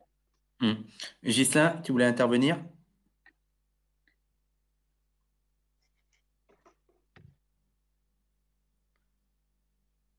Gislain Je ne sais pas s'il m'entend. Gislain Oui. oui. oui. vous m'entendez? Oui. Voilà. Donc, euh, donc euh, pour rebondir sur euh, ce qui a été dit par nos collègues juste avant. Donc moi, je voudrais ici euh, rappeler un peu euh, la responsabilité en fait, parce que c'est aussi une question de responsabilité dans un premier temps. Ça veut dire quoi? Bien sûr que constatons tous l'instrumentalisation de ce qui se passe. Je voudrais aussi, parce qu'on en a peu parlé aussi, euh, rappeler aussi que la parole du, corps enseignant a été aussi instrumentalisée. Ça veut dire quoi? Je voudrais juste faire un petit rappel, parce que justement, on, nous parle, et nous avons tous été dans cette, dans cette sidération, et dans ces moments où euh, on, est, on est dans l'immédiateté, il faut réagir instantanément, et nous sommes très peu à prendre le recul pour pouvoir un peu analyser ce qui se passe. Et justement, pour prendre ce recul, je voudrais rappeler un exemple euh, d'instrumentalisation. On a eu, par exemple, le 23 euh, septembre 2019, euh, une enseignante, une directrice d'école qui s'est suicidée à Pantin. Donc, elle s'appelait Christiane Renon. Et on n'a pas vu les politiques réagir comme ils réagissent aujourd'hui. Et donc, pourquoi est-ce que je prends cet exemple? Parce que quand cette enseignante s'est suicidée, elle a écrit une lettre. Et dans sa lettre, il y avait ces mots qui sont très forts, où elle pointait directement les responsabilités. Elle disait, je n'ai pas confiance au soutien et à la protection qui devrait, que devrait nous apporter notre institution. Voilà. Donc aujourd'hui, il faut aussi rappeler que ce que reproche le corps enseignant, institution aussi, c'est aussi un certain manque de moyens, un certain manque de pouvoir d'agir. Et donc aujourd'hui, il est facile pour les institutions de pouvoir euh, euh, tourner le viseur vers une, autre population. Pour, en fait, c'est la stratégie, hein, on en a parlé, c'est la stratégie de la diversion. Et justement, cette stratégie, quelle est-elle Donc, euh, il faut, parce que nous, sommes des militants, donc puisque le CCIF et puis d'autres organisations ont été mis en cause, puisque c'est ça la stratégie. Donc, euh, il faut quand même rappeler que là, le CCIF est une organisation qui lutte contre les discriminations, qui lutte contre les discriminations euh, contre les personnes euh, musulmanes ou supposées musulmanes. Donc, c'est ça, en fait. Et aujourd'hui, l'objectif, ou plutôt la, stratégie du, pouvoir, c'est de pouvoir, en fait, taire, faire taire les minorités qui ont déjà du mal à exprimer leurs mots. Et c'est très grave, parce qu'on se rend compte que, euh, bien sûr, que, euh, il faut rappeler aussi, hein, il faut être très basique, rappeler euh, qu'il y a catégorisation, qu'après la catégorisation, il y a stéréotype. Donc, ça veut dire que ce, un, groupe X, par exemple, est traité de, terroriste. Et là, ici, c'est le groupe des, des, personnes africaines musulmanes ou supposées musulmanes. Ensuite, il y a préjugés. Donc, les préjugés, c'est quoi? Ça veut dire qu'on redirige les, émotions vers ce groupe. Et après, il y a donc la discrimination envers ce groupe. Et on est exact dans cette stratégie-là. Donc, il faut qu'on soit très conscient de ce qui se passe. Et donc, dans un contexte bien précis, où on y reviendra peut-être tout à l'heure, où mm. on, veut aussi nous faire valider actuellement une loi sur le séparatisme. Je pense qu'on y reviendra. Mm. Elias? Oui, donc j'entends beaucoup de choses. Euh, j'aimerais qu'on reprécise euh, tout de même certains points. Euh, l'islamophobie d'abord, puisque les mots sont importants, sont importants, ils fixent les paradigmes, euh, ils fixent aussi euh, les luttes. L'islamophobie, ce n'est pas comme le prétendent certaines organisations, simplement des actes, malveillants contre les musulmans ou, contre, ou simplement des lois islamophobes. Ce n'est pas non plus une nouvelle lutte des classes, ce n'est pas un racisme dévoyé. Non, l'islamophobie, c'est tout simplement toute entrave qui est faite à l'émancipation ou à la construction de la communauté musulmane. Et c'est cette définition, et uniquement cette définition, qui nous permet d'articuler les luttes contre la minorité musulmane en France et plus largement dans les pays en Occident, et la lutte contre l'impérialisme qui, euh, comme l'a rappelé Adrien, euh, s'exprime par des bombes lancées sur toute population musulmane qui n'accepterait pas finalement le paradigme libéral, occidental et occidentaliste. Hmm. Donc ça, c'est un premier point. Pour ce qui est euh, du séparatisme euh, en soi, euh, il a été évoqué dans la bouche de nos, politiques, de nos médias. Encore une fois, les mots ont un sens. Séparatisme, qu'est-ce? C'est en fait une entité, un groupement de personnes qui, se déclarent vouloir faire sécession en général d'un pays ou d'un État la réponse est toute trouvée. À chaque fois, c'est la répression ou la guerre. Donc ce mot en soi avait fixé euh, la réponse de l'État français et il contenait lui-même ce qui allait se produire euh, aujourd'hui, c'est-à-dire une répression féroce contre la minorité musulmane. En France, on, l'a vu, ça a été annoncé donc à travers cette loi contre le séparatisme, mais aujourd'hui, ça se décline. Il y a effectivement des interdictions qui sont faites et des dissolutions euh, d'associations, organisations. Je pense notamment au CCIF, mais également, puisque chez certains, euh, prononcer ce mot est tabou, chez Baraka City, où euh, l'incarcération d'Edris, son président, mais pas seulement. On a, eu, on a assisté à des perquisitions, des perquisitions qui ont été faites contre des personnalités musulmanes, mais également contre des musulmans lambda, contre des mosquées. Et cela, personne mmh. n'en parle. Personne mmh. n'en parle. Il s'agit ni plus ni moins d'une euh, comment dire une intimidation qui est faite, et c'est euh, d'ailleurs le ministre lui-même qui l'a dit. Nous sommes là pour envoyer un message.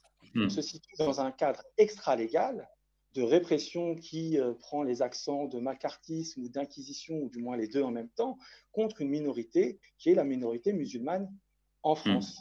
Voilà ce qui se passe aujourd'hui. Il est important de le rappeler. ce n'est pas une, simplement une diversion. C'est avant tout un programme qui a été lancé il y a fort longtemps. Les lois islamophobes ne, durent, ne, datent pas d'aujourd'hui. Je vous passerai la colonisation et les lois d'exception qui étaient alors en vigueur. Disons-le et affirmons-le. Affirmons-le. il faut l'affirmer plutôt, comment dire, de façon claire. Oui, fort. Et forte. Cette loi contre le séparatisme n'est rien d'autre que la tentative de la légalisation d'un apartheid contre la population musulmane, contre la minorité musulmane en France. En fait, aujourd'hui, on se rend compte que cette population musulmane, qui avant était dominée du temps de la colonisation par certaines lois d'exception, comme je l'ai dit, s'exprime. Donc, on veut interdire l'expression musulmane, le fait musulman, la visibilité musulmane, et donc, on nous sort cette loi pour tout simplement nous sortir euh, de l'expression politique. On veut nous interdire de nous intéresser à la cité, d'avoir un droit d'expression, d'avoir un droit politique que nous revendiquons, euh, quand bien même, quand bien même ne serait-il pas content. On, va, on, va reparler de, on va reparler de tout ça durant la discussion. Je voulais savoir si euh, Faiza était encore parmi nous. Oui, ouais. je suis là. Faiza, tu veux intervenir sur ça? Bah, je, je souscris absolument à tout ce que vient de dire Elias.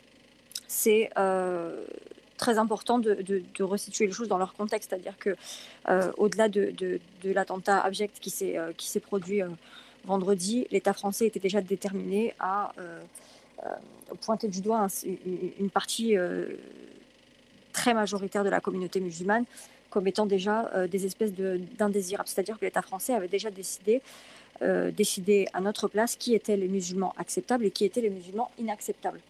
Donc ce, ce, projet, euh, ce projet de loi qui, euh, qui vraisemblablement va, va, être adopté en plus, hein, on n'a on a aucun, aucun, aucune raison d'en douter, et eh bien maintenant le gouvernement a décidé, l'État français a décidé d'utiliser le contexte dramatique de cet attentat pour faire passer son projet en force et en plus pouvoir euh, aussi le, renforcer. C'est-à-dire que en, octobre, au début octobre, quand Macron le présente, il est déjà pour nous, il est déjà inacceptable, intolérable ce projet de loi. Et finalement, on voit bien que en, réalité, il est euh, aujourd'hui déterminé à renforcer ce projet de loi parce que dans l'émotion, l'opinion publique ne se soulèvera pas contre un durcissement et contre euh, des, atteintes aux libertés des musulmans, en fait. Et, là, on le voit encore plus dans, le contexte actuel, c'est-à-dire qu'avec les, projets de dissolution de Baraka City, maintenant, ça a été déjà euh, engagé.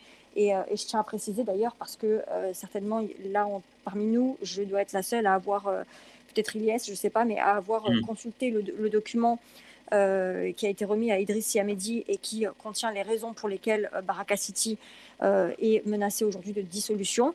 Il faut préciser une chose, c'est qu'il n'y a pas une ligne dans ce document qui fait plusieurs pages, il n'y a pas une ligne qui concerne les activités de Baraka City. Donc il faut vraiment pointer ça du doigt, c'est-à-dire qu'on est vraiment dans l'utilisation de l'émotion, dans l'utilisation de, de l'émotion euh, qui, qui, a été générée par, par cet attentat, de l'état dans, le, dans, dans, lequel euh, ça a mis euh, l'opinion publique pour pouvoir faire passer des atteintes aux libertés qui sont intolérables. Mmh. Et, ça, bah, c'est vraisemblablement la même chose qui va se, se passer pour le CCIF, bien qu'il n'ait pour l'instant rien reçu et que ce, ce, soit un dossier un peu plus complexe. Justement, est-ce que toi et Elias, vous êtes sûrement les plus au courant, pouvez nous faire un petit point sur ce qui arrive avec le CCIF et Baraka City et sur euh, le, possible futur? Est-ce qu'ils sont confiants ou est-ce qu'ils sont inquiets?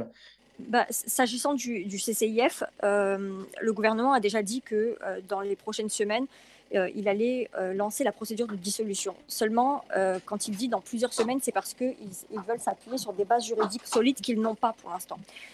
Pour le moment, le, droit en l'état, tel qu'il est actuellement, ne permet pas vraisemblablement de, pouvoir invoquer une quelconque raison euh, qui, serait, qui pourrait justifier la dissolution du CCIF.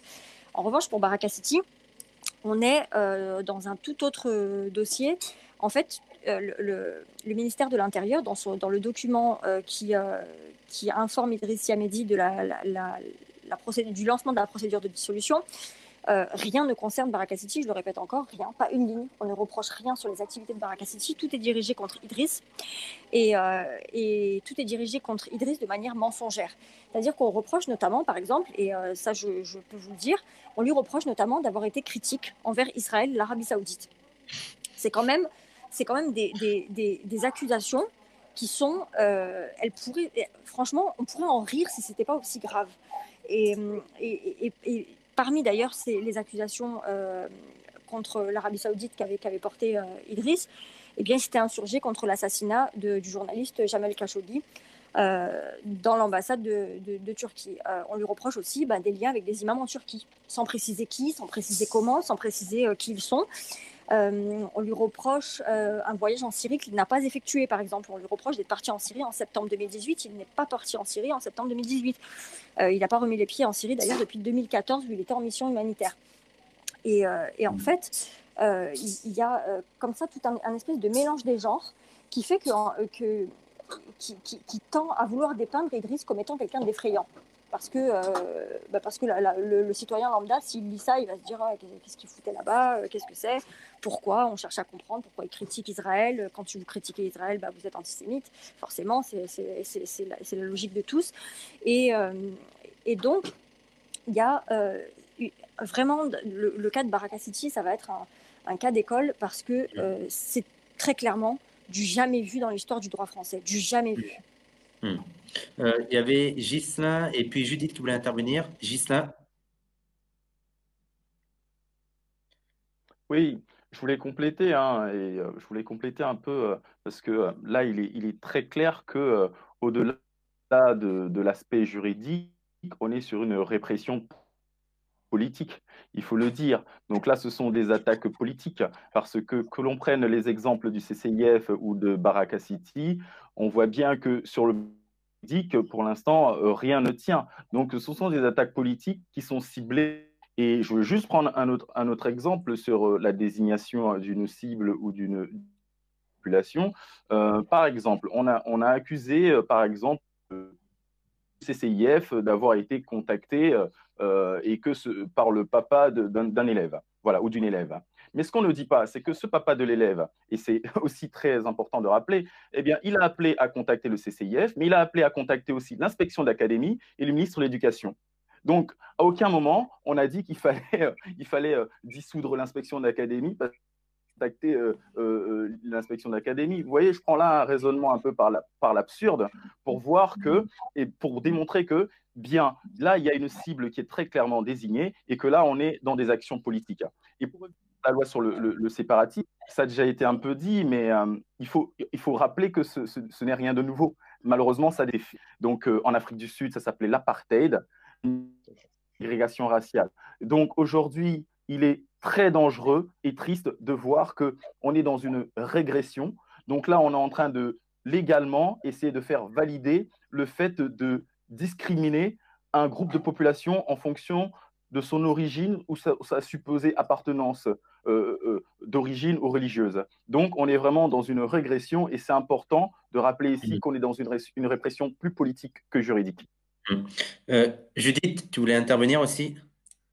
Ouais, je voulais revenir sur les notions d'islamophobie et de séparatisme que Elias a reformulé avec beaucoup de, de, rigueur et de précision revenir sur euh, islamophobie et séparatisme et la part que l'une et l'autre, l'un et l'autre ont prise euh, dans, dans le meurtre de Samuel Paty, en fait. Parce que tout à l'heure, dans mes premiers mots, je disais combien il y avait eu des raccourcis un peu embarrassants dans la description de cette euh, tragédie, notamment quand on a répété partout que Samuel Paty est mort pour avoir montré en classe une caricature du prophète. Euh, comme si c'était le geste pédagogique de montrer, d'utiliser une caricature du prophète dans un cours euh, sur la liberté d'expression qui avait, qui l'avait conduit à la mort. Euh, en réalité, ce n'est pas ça qui l'a conduit à la mort, ce n'est pas d'avoir utilisé une caricature dans un cours sur la liberté d'expression, euh, preuve en est qu'il avait fait ce cours euh, les années précédentes avec les mêmes supports pédagogiques, euh, les mêmes caricatures, sans que ça suscite d'esclandre, probablement parce qu'il fait très bien son métier et qu'il faisait très bien son métier et qu'une enceinte, l'enceinte scolaire, la salle de classe, elle est là pour ça, pour examiner des objets du monde, y compris des objets très choquants et très offensants, en essayant de porter dessus un regard apaisé, critique, et on discute. Et donc, quand on le fait, euh, normalement, ça se passe euh, très bien. Je ne discute pas de la pertinence de montrer ces caricatures. Simplement le fait que ce n'est pas, pas ce geste pédagogique qui a, qui a conduit Samuel Paty à la mort. Ce qui conduit Samuel Paty à la mort, c'est d'abord le mensonge de cette jeune fille de 14 ans qui prétend avoir été exclue en tant que musulmane s'opposant à ce cours. Elle prétend qu'elle a été exclue du cours euh, parce qu'elle elle aurait protesté en tant que musulmane contre cette démarche et elle aurait été exclue en tant que musulmane, ce qui est faux. C'est de la diffamation. Et son père la croit. Et son père va véhiculer cette diffamation. Il fait croire à son tour, parce qu'il le croit sans doute, que cet enseignant a exclu une élève sur la base de sa condition de musulmane offensée, n'acceptant pas qu'on lui montre une caricature. C'est donc la diffamation, en fait, qui a circulé à toute allure. Et pourquoi elle a circulé à toute allure, cette, euh, la vidéo du père? Pourquoi elle a circulé à toute allure? Parce que tout le monde l'a cru, parce que c'était extrêmement vraisemblable. C'était très vraisemblable parce que euh, on peut supposer, oui, qu'un enseignant pourrait faire une chose pareille, même si je pense que euh, Jamais aucun enseignant n'a fait une chose pareille. Mais pourquoi est-ce qu'on peut supposer qu'un enseignant peut faire ça? Parce que l'État français, l'école française s'est déjà montrée coupable de séparatisme avec la loi de 2004 euh, sur le voile, excluant les musulmanes de la possibilité d'assister aux cours avec leur voile. Cette loi-là produit un geste séparateur, elle produit le séparatisme qui ne peut être interprété par la communauté musulmane que comme un geste puissamment islamophobe, qui prive en effet les musulmans de la possibilité de euh, participer à la société en tant que musulman et donc de participer aussi euh, à l'école euh, en tant que musulman. donc, ce qui fait la mort, ce qui va conduire Samuel Paty à la mort, c'est une parole diffamatoire qui est crue parce qu'elle est vraisemblable, parce qu'elle vient prendre place dans une société qui est en effet séparatiste et islamophobe. Et donc, ça rend l'hypothèse d'un enseignant qui discrimine son élève tout à fait plausible. Et donc ensuite, bah, cette vidéo virale, malheureusement, elle arrive à un endroit où elle rencontre l'agenda, la stratégie du terrorisme islamiste, euh, bon, qui lui obéit à un autre contexte, à un autre système. Hein, le, terrorisme islamiste, il naît dans le contexte ben, impérialiste, hein, où, comme le rappelait François Burga, euh, on, a fait euh, entre 1,5 et 2,5 millions de morts mmh. dans le monde musulman du fait des des, opérations militaires qui ont été conduites par le, monde occidental euh, dans, dans le monde musulman. Bon, bah, dans ce contexte-là, évidemment, quand on, livre un pays au chaos, euh, de ses cendres naissent euh, évidemment des vocations terroristes qui ensuite font retour sur le sol français. Mais donc voilà, il faut surtout pas laisser dire que Samuel Paty est mort d'avoir montré une caricature du prophète. Mm. Des enseignants le font probablement chaque année en plein d'endroits et euh, parce qu'ils euh, font bien leur travail, qu'ils ont compris, et les élèves aussi, évidemment, bien sûr, les élèves musulmans l'ont très bien compris aussi, la salle de classe est un endroit pour élaborer une pensée collective, pour forger les outils euh, d'un dialogue et pour former un corps social ensemble dans le respect des autres. je trouve que ce discernement, c'est important d'essayer mmh. de le produire et donc de ne pas relayer le, fantasme qui sert nos adversaires politiques, hein, de dire qu'on ne peut plus faire court aujourd'hui sur une caricature du prophète. Ben si, en fait. Hmm. C'est pas ça qui fait mourir un enseignant. C'est pas ça. Hmm. C'est le contexte islamophobe qui, qui rend hyper vulnérable toute une communauté musulmane qui va du coup croire de, de la diffamation jusqu'à ce qu'elle atterrisse dans les oreilles d'un fanatique. Hmm. D'ailleurs, je, voudrais préciser euh, pour euh, ajouter à ce que tu disais, Justin, sur le CCIF, que le CCIF avait euh, demander aux profs, euh, aux parents d'élèves de retirer la vidéo euh, quand ils ont appris ça et qu'ils allaient mener l'enquête. Il lui avait bien précisé, euh, lui, de, de, bien retirer cette vidéo. Il y a Tariq qui voulait réagir? Exactement. Ouais, juste sur, sur, sur, la question du séparatisme, j'aurais juste envie de, mais c'est la, la, question qui, qui, tourne autour de notre discussion, c'est au fond qui se sépare de qui? C'est ça la, question au fond, c'est qui se sépare de qui? Qui euh, a dans son histoire esclavagiste, dans son histoire coloniale, émis euh, des lois d'exception, a émis des frontières étanches entre une citoyenneté blanche et une partie de la population qui a été euh, historiquement discriminée, qui a été historiquement stigmatisée par parfois des lois explicites. Hein. Et si aujourd'hui, dans la loi, même si on, la, loi de 2004 est, explicite là-dessus, puisqu'elle s'adresse euh, fondamentalement à une partie euh, de la population et pas n'importe laquelle, s'agissant euh, des, musulmans.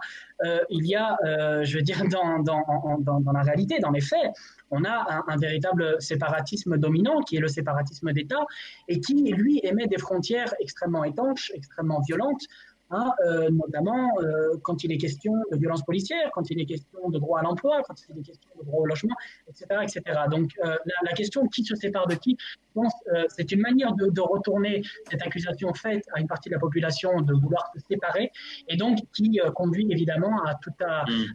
Vocabulaire de guerre qui est convoqué par l'État. Et justement, sur la, question du, séparatisme, évidemment que c'était donc une, loi qui était, qui était en discussion avant l'assassinat de, de, Samuel Paty, qui va aujourd'hui prendre des accents encore plus islamophobes, encore plus autoritaires euh, après, cet acte-là.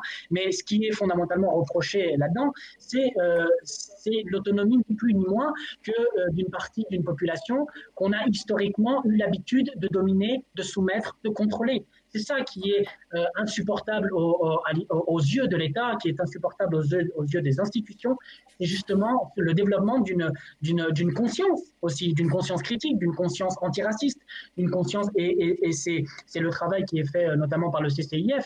Euh, en fait, on ne supporte pas des, des organisations musulmanes quand elles sont autonomes, Hein, quand elles ont une distance vis-à-vis des et surtout quand elles posent des questions, quand elles répondent à des questions euh, conséquentes, hein, qu'elles.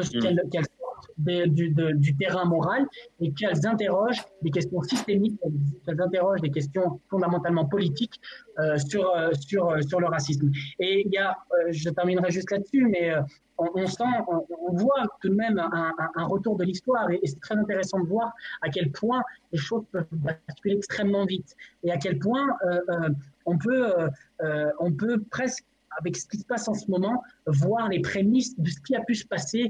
Il y a, il y a, une très belle phrase, de, enfin, une, phrase de, juste que je citerai de, de Maxime Bellatoil, de, de l'UJFP, qui dit, euh, qui explique très bien, il dit avec le décret du 21 novembre 1940, les fascistes du régime de Vichy ont dissous la quasi-totalité des organisations juives. Les premières à en pâtir étaient les associations de lutte contre l'antisémitisme, aujourd'hui le CCIF, Barakasidi, etc., et celles qui s'occupaient de charité communautaire. Les antisémites avaient en horreur que l'objet de leur haine témoigne de sa capacité à s'organiser politiquement et à faire vivre des liens de solidarité.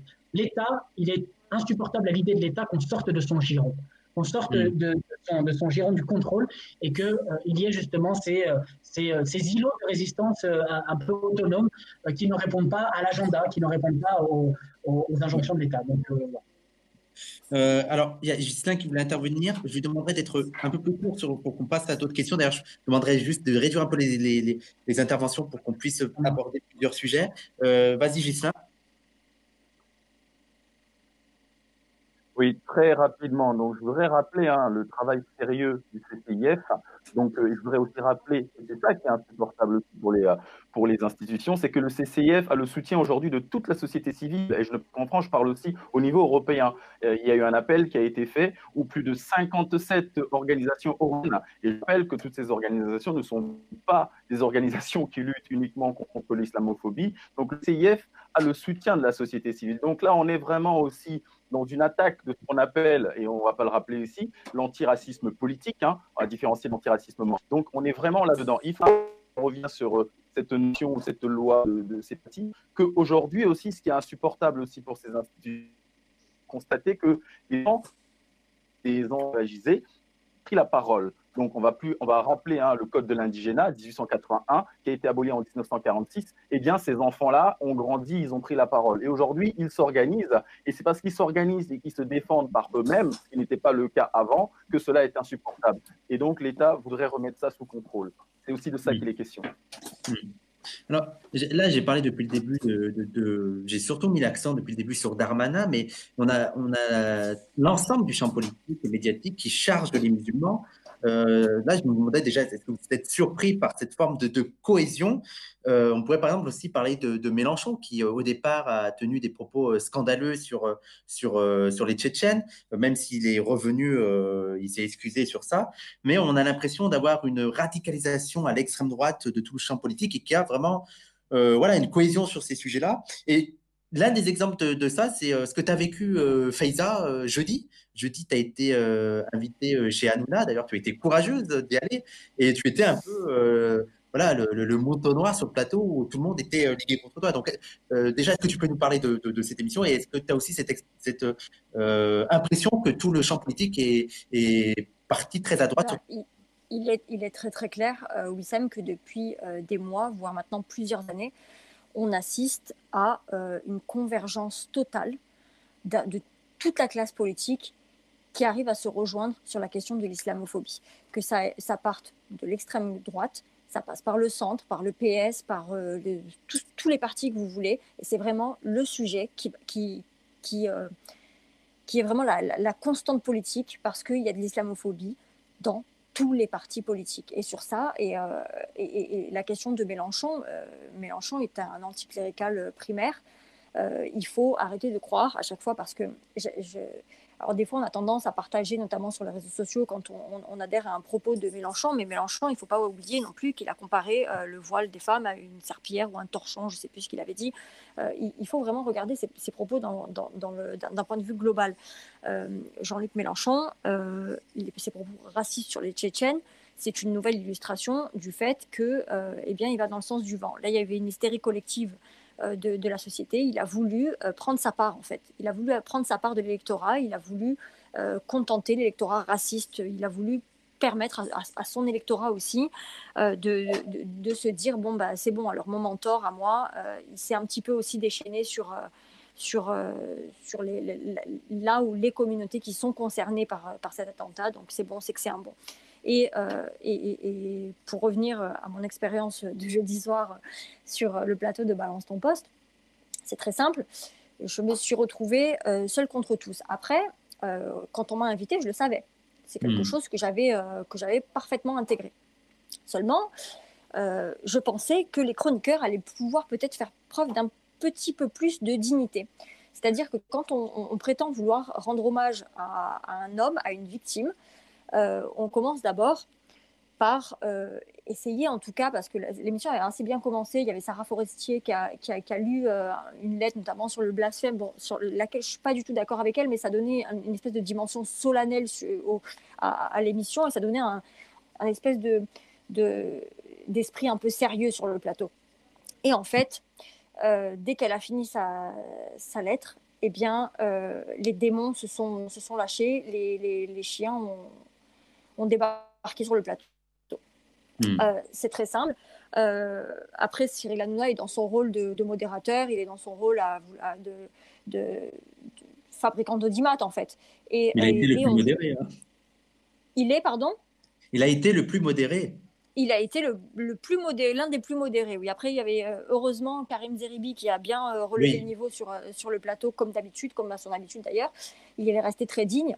Euh, mais c'était très très intéressant de voir de quelle manière il y avait une espèce de convergence entre tous les chroniqueurs. Et en fait, tu avais l'impression, j'en ai discuté après avec, avec euh, beaucoup de monde qui a regardé l'émission, et on me disait, ces chroniqueurs qui ne sont jamais d'accord sur rien, et eh bien ce jour-là, ils étaient tous d'accord pour dire que tu étais le diable. Hmm. Et en fait, c'est comme s'ils s'étaient euh, tous réconciliés sur mon dos en fait. Ils avaient pour la première fois une émission dans laquelle ils pouvaient tous taper sur la même personne et sur laquelle ils étaient tous d'accord. Mhm. Et euh, ça allait de Geoffroy Lejeune, donc le patron de, de Valeurs Actuelles, à euh, Mounir Majoubi, qui, euh, à qui ça ne posait pas du tout de problème d'être dans la majorité présidentielle et de, de, rejoindre les propos de Geoffroy Lejeune, par exemple. On avait aussi un Éric Nolot qui prétend être euh, un, militant de gauche, mais à mon avis, il n'y croit pas tellement lui-même parce que dans chaque tweet, il est obligé de le mettre entre parenthèses. J'appartiens à la gauche, j'appartiens à la gauche. Et il le, il le répète de, de, manière absolument frénétique parce qu'il sait très bien que les propos qu'il tient ne correspondent pas du tout à une politique de gauche et, et qu'il tient. Et du coup, bah, vous aviez après bon, la, la, professeure d'histoire euh, Fatia Boudjalat qui, euh, qui elle, on, le sait, est complètement incontrôlable déjà au vu de, des contenus qu'elle diffuse sur, Twitter. Elle est, à mon sens en tout cas, une personne très dangereuse et que les, journalistes prennent beaucoup de risques à, continuer d'inviter. Mais voilà, libre à eux. Mais il y avait vraiment, et c'est le cas de le dire, il y avait une, islamophobie médiatique sur ce, sur ce plateau. Après, moi, quand j'y suis allée, je le savais, mais je ne voulais pas leur permettre de faire cette émission en disant ah on a invité des militants, ils se sont défaussés, ils n'ont pas voulu venir, ils n'ont pas voulu venir nous affronter. Donc moi j'ai dit ce que j'avais à dire. Après eux ils se sont ils se sont déchaînés, c'est pas très grave parce que de toute manière avec ou sans moi ils se seraient déchaînés quand même. Mais au moins j'ai fait j'ai essayé de faire passer un message. Non, mais c'est très bien, tu étais très courageuse. D'ailleurs, en parlant, c'était Fatira, je ne sais plus son prénom, mais ce qui est intéressant dans ces personnes-là, c'est de voir que euh, c'est des personnes assez médiocres et qui capitalisent juste sur le fait d'être islamophobes et en plus d'être des, euh, voilà, des personnes non blanches islamophobes. C'est leur, seule raison de, leur succès et qu'elles sont invitées euh, un peu partout. En fait, partout. raison pour laquelle elle a une c'est le fait qu'elle crache sur l'islam. Et c'était très très intéressant de voir qu'en début de, en, début d'émission, elle commence déjà par dire il n'y a pas de, religion de paix, l'islam n'est pas une religion de paix. et, et, elle revendiquait un petit peu une espèce d'athéisme et tout. Et puis à la fin de l'émission, quand je lui dis je, suis touchée parce que je suis française, elle dit euh, mais moi aussi, je suis musulmane. Apparemment, elle s'est convertie à la publicité ou je ne sais pas ce qui s'est passé. Mais euh, en fait, elle a, elle a eu ce, besoin d'essayer de, de, de, récupérer un peu de dignité ou je ne je sais pas ce qui s'est passé dans sa tête. Mais euh, elle, elle, a très, très bien compris mm. qu'elle n'avait d'existence médiatique que dans son propos islamophobe, en fait. Mm. Qu'elle était utilisée pour véhiculer le discours dominant. Hmm. Alors, comme tu as dit, et comme on, a dit, là, il y a tout le champ politique qui se radicalise à, droite et notamment à la gauche. Et mis à part une certaine frange de, la gauche radicale, comme le NPA, on, on a vraiment l'impression que la gauche est totalement absente pour dénoncer euh, ce climat euh, islamophobe, voire même parfois qu'elle l'alimente. Donc, euh, alors même qu'il y a un an, certains d'entre eux marchaient pour, contre l'islamophobie. Qu'est-ce que tu en penses, Elias? Est-ce que toi, tu, je te vois sourciller? Est-ce que, est que tu es surpris par tout ça? Qu'est-ce que ça t'inspire? Non, je ne suis pas du tout surpris de la réaction de Mélenchon. déjà, Mélenchon, il faut quand même rappeler que c'est un grand révolutionnaire, mais qui a passé sa vie au Sénat. Hein, il faut rappeler également qu'il était avec euh, Julien Drey euh, dans SOS Racisme, euh, qu'il a formé comment dire, le substitut de la vraie radicalité, le substitut de la défense des minorités, qu'il travaillait d'ailleurs pour Mitterrand, hein, qu'on a connu en Algérie et qui a fait voter, ou du moins qui était ministre de l'Intérieur et qui a fait tuer les militants du FLN. Donc toute cette histoire, il faut la rappeler à nos plus jeunes, puisqu'ils ne savent pas euh, qui est véritablement euh, Mélenchon, qui, euh, à travers ses déclarations qui sont tout à fait scandaleuses contre la minorité tchétchène en France, a appelé à les stigmatiser d'une façon des, plus honteuses. Je veux dire, comment on peut, on peut dire cela sur une communauté alors qu'on sait que cette communauté, Adrien l'a rappelé, à hauteur de 20%, s'est fait exterminer, exterminer en Tchétchénie par la Russie. Donc cet homme appelle l'État français, l'État euh, français donc à renvoyer les Tchétchènes se faire torturer, se faire tuer. Euh, hmm. C'est un niveau euh, d'indécence que même la droite lui envie, je pense, puisque Marine Le Pen n'aurait pas osé. Hmm. ça, c'est pour la question de Mélenchon. J'ai pris quelques notes. pour ce qui est aussi du séparatisme en soi, effectivement, en France, euh, on a une radicalisation. On a une radicalisation et il faut, euh, faut pas se voiler la face, comme diraient d'autres. Il y a une radicalisation du gouvernement, des élites de ce pays, qui sont de plus en plus islamophobes et qui aujourd'hui sont passés euh, de ce qu'on avait avant des lois contre les minorités musulmanes, aujourd'hui à une volonté de désislamisation, de désislamisation dans laquelle le livre saint serait Charlie Hebdo, euh, on se retrouve un petit peu euh, au temps euh, de la Russie communiste et totalitaire, dans laquelle on obligeait de lire la Pravda. autant vous dire que je préfère la Pravda. pour ce qui est, pour ce qui est donc de cette situation, on se retrouve dans un mixte entre le 1984 Orwell avec ce crime de la pensée, puisqu'on veut criminaliser la pensée, puisqu'on veut établir un délit pour séparatisme donc un délit euh, de la pensée, un crime de la pensée. Euh, si quelqu'un oserait dire qu'il est musulman, fier de l'être, qu'il s'exprime à travers ce paradigme, que l'islam ou sa vision islamienne, puisque vous le savez, euh, je parle de vision islamienne des choses, c'est-à-dire qu'à partir de, nos paradigmes musulmans et islamiques, dénoncer l'impérialisme quand il s'agit des situations internationales, mais également en France, de s'ériger contre les lois ultralibérales, pour plus de justice sociale, pour plus de dignité, alors on serait euh, devenu euh, tout d'un coup criminel. Voilà ce qui nous arrive aujourd'hui mhm. et on envoie donc des troupes comme un petit peu dans Fahrenheit 451 dans nos maisons, puisqu'il faut rappeler qu'en ce moment même, il y a eu des dizaines de perquisitions chez des personnes chez lesquelles le réflexe de la police est toujours de photographier les livres. Donc ça mhm. nous renseigne sur cette nouvelle police politique qui est euh, mise en branle contre la minorité euh, musulmane. Hmm. Pour ce qui est euh, donc de ce séparatisme, permettez-moi de dire que le seul séparatisme qui existe aujourd'hui, et là je rejoindrai Judith, c'est le séparatisme des élites. C'est le séparatisme des élites qui sont adoubées par la finance internationale, plus récemment par les grands lobbies pharmaceutiques, et qui luttent contre leur peuple. En général, on l'a vu avec les Gilets jaunes, qui eux aussi ont été euh, passés à tabac puisqu'ils exprimaient une, une, revendication sociale pardon, légitime. On leur a crevé les yeux. Et aujourd'hui, la minorité musulmane, puisqu'elle veut s'exprimer selon ses paradigmes, appelez ça islam politique ou n'appelez pas, peu importe, mais elle entend s'exprimer selon ses paradigmes et on veut lui faire payer. Hmm. Donc euh, voilà où on en est aujourd'hui et je pense qu'effectivement il faut euh, lutter ensemble contre ce genre de manipulation et contre ce genre, contre cette politique d'État qui n'est pas simplement une diversion mais bien une politique contre une communauté visant à les reléguer, visant à créer un nouvel apartheid de fait, comme l'a dit Guissin tout à l'heure, un apartheid de fait comme en Afrique du Sud par la loi. Alors, euh, Judith, pour toi qui, pour toi qui fais partie de, de, la gauche radicale, est-ce que, est que tu partages aussi ce constat sur le fait de l'absence d'une voix vraiment de gauche forte sur euh, cette islamophobie? Et, si oui, comment tu, expliquerais ça? Est-ce qu'il y aurait une crainte dans la gauche d'être vu comme des, des islamo-gauchistes? Est-ce qu'il y aurait vraiment cette peur d'être, euh, voilà, face à la pression ambiante, d'être un peu vu comme des, des collabos de, l'islam politique? Et notamment pour Mélenchon avec peut-être des perspectives d'élection et le fait de perdre des voix dans une certaine franges de la population? Ouais, ça m'embête que tu me poses la question. J'aurais voulu pouvoir euh, dire qu'il ne faut pas juger de Mélenchon sur son passé de sénateur, PS, etc., mais sur son présent. Mais avec son présent, euh, avec sa dernière citation contre les Tchétchènes, évidemment que c'est absolument indéfendable, même s'il s'est excusé ensuite.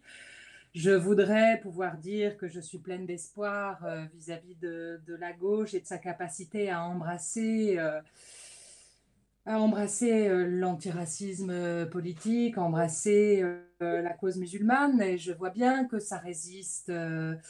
alors, tu fais l'hypothèse, Wissam, que ce serait parce qu'on a peur du stigmate hein, de l'islamo-gauchisme qui est devenu la nouvelle la nouvelle insulte à la mode. En même temps, tout à l'heure, Michel Siboni a revendiqué euh, assez fièrement euh, d'être euh, in-islamo-gauchiste si ça veut dire qu'on est solidaire de la communauté musulmane et si ça veut dire qu'on est vraiment à gauche. Enfin, moi, en ce qui me concerne, ça veut dire anticapitaliste, anti-impérialiste.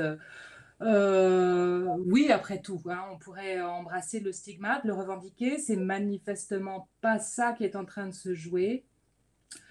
Mais je vais retomber à nouveau sur une hypothèse euh, décoloniale. Hein. Je crois que dans la gauche blanche, euh, la blanchité euh, est encore très prégnante, c'est-à-dire au fond, même chez beaucoup de gauchistes, pour aller vite, une forme de hmm. complexe de supériorité, de, paternalisme au mieux hein, vis-à-vis vis-à-vis euh, de la communauté musulmane continue d'être de, d'être actif. Alors, euh, sans doute de manière, c'est très, c'est confusément, c'est inconscient et tout ça, mais j'ai du mal euh, à me faire l'avocate de la gauche en vous disant, vous inquiétez pas, on est là, ça va être super parce que Bon, je vois bien que non, la gauche est à la peine et que, à l'exception euh, du NPA, qui est quand même aussi une organisation un peu à la peine pour des raisons qui lui sont propres, euh, bah, il n'y a pas d'endroit euh, organisé de manière institutionnelle où vraiment ces questions-là soient bien, bien prises en charge. Alors après, bon, c'est dans les orgas, hein, parce que les orgas, elles ont une lourdeur aussi, hein, une manière de un conservatisme lié à la forme même de l'institution. Après, euh, dans les individus, dans les imaginaires, euh, ça va vite. Et chez toutes les personnes qui sont hors des organisations, justement hors institutions, du fait d'une défiance vis-à-vis des partis, des, des organisations, euh, bon, beaucoup de gens aujourd'hui sont très politisés sans être dans des organisations. Et dans cette masse de gens-là, mobilisés, actifs, impliqués dans des luttes, Là, je crois que les enjeux sont bien mieux compris et mmh. que la solidarité euh, des dominés, euh, de tous les dominés, est bien mieux mise en œuvre. Ce sont hmm. les institutions, ce sont les organisations qui sont en retard, pas forcément les imaginaires individuels. Euh, alors, l'heure est en train de tourner. Je vais vous poser encore une ou deux questions. Il y a d'abord Tariq et, après Gixin qui veulent intervenir. Et après ça, je poserai une ou deux questions avant la, conclusion. Tariq J'ai remis le, micro. Il y, a, une, très belle vidéo d'Usul, comme, comme d'habitude, mm. où à la fin il fait une conclusion très, disons très, très simple, mais au fond terriblement actuelle, où il dit voilà, la, la gauche est chaos debout. Et c'est vrai qu'on a tellement eu l'habitude, on a tellement, tellement senti pilonner ces derniers temps qu'on a l'impression que la, gauche ne sait plus quoi faire, est complètement désorientée, complètement déboussolée, qu'elle qu'elle est entre deux feux, qu'elle ne sait pas vers qui se tourner, qu'elle elle est aussi dans un, dans, dans un manque de repères idéologiques. On sent qu'elle travaille aussi une refonte idéologique de ses principes, de son histoire, euh, de, voilà, de, de, de, toute son histoire. Et, et malheureusement, bah, ça, ça, ça, peut prendre du temps parce que c'est vrai, Judith parlait, elle disait voilà, c'est vrai qu'il y a une lourdeur dans, dans, les organisations, mais il y a énormément d'individus, que ce soit la France Insoumise, au NPA et dans d'autres, qui euh, comprennent l'enjeu du moment, qui comprennent euh, la gravité du moment, qui saisissent la, gravité du moment et qui, euh, qui, agissent. Après, la question qui se pose, c'est évidemment la question de l'organisation, euh, comment riposter la question des alliances, la question voilà, de, l'organisation, comment riposter face à un État qui est complètement déchaîné, qui est déchaîné. Hein. on a pu le voir pendant les Gilets jaunes, il y a une, violence absolument, absolument brutale, complètement disproportionnée, euh, d'un État complètement déchaîné, mais qui, euh, est caractéristique d'un État aussi euh, à bout de souffle, qui est un État contesté, qui est un État qui n'a plus de, ressources, qui n'a plus de base sociale sur, pratiquement sur lequel s'appuyer, hein, qui ne tient que par, la propagande, qui ne tient que par la violence.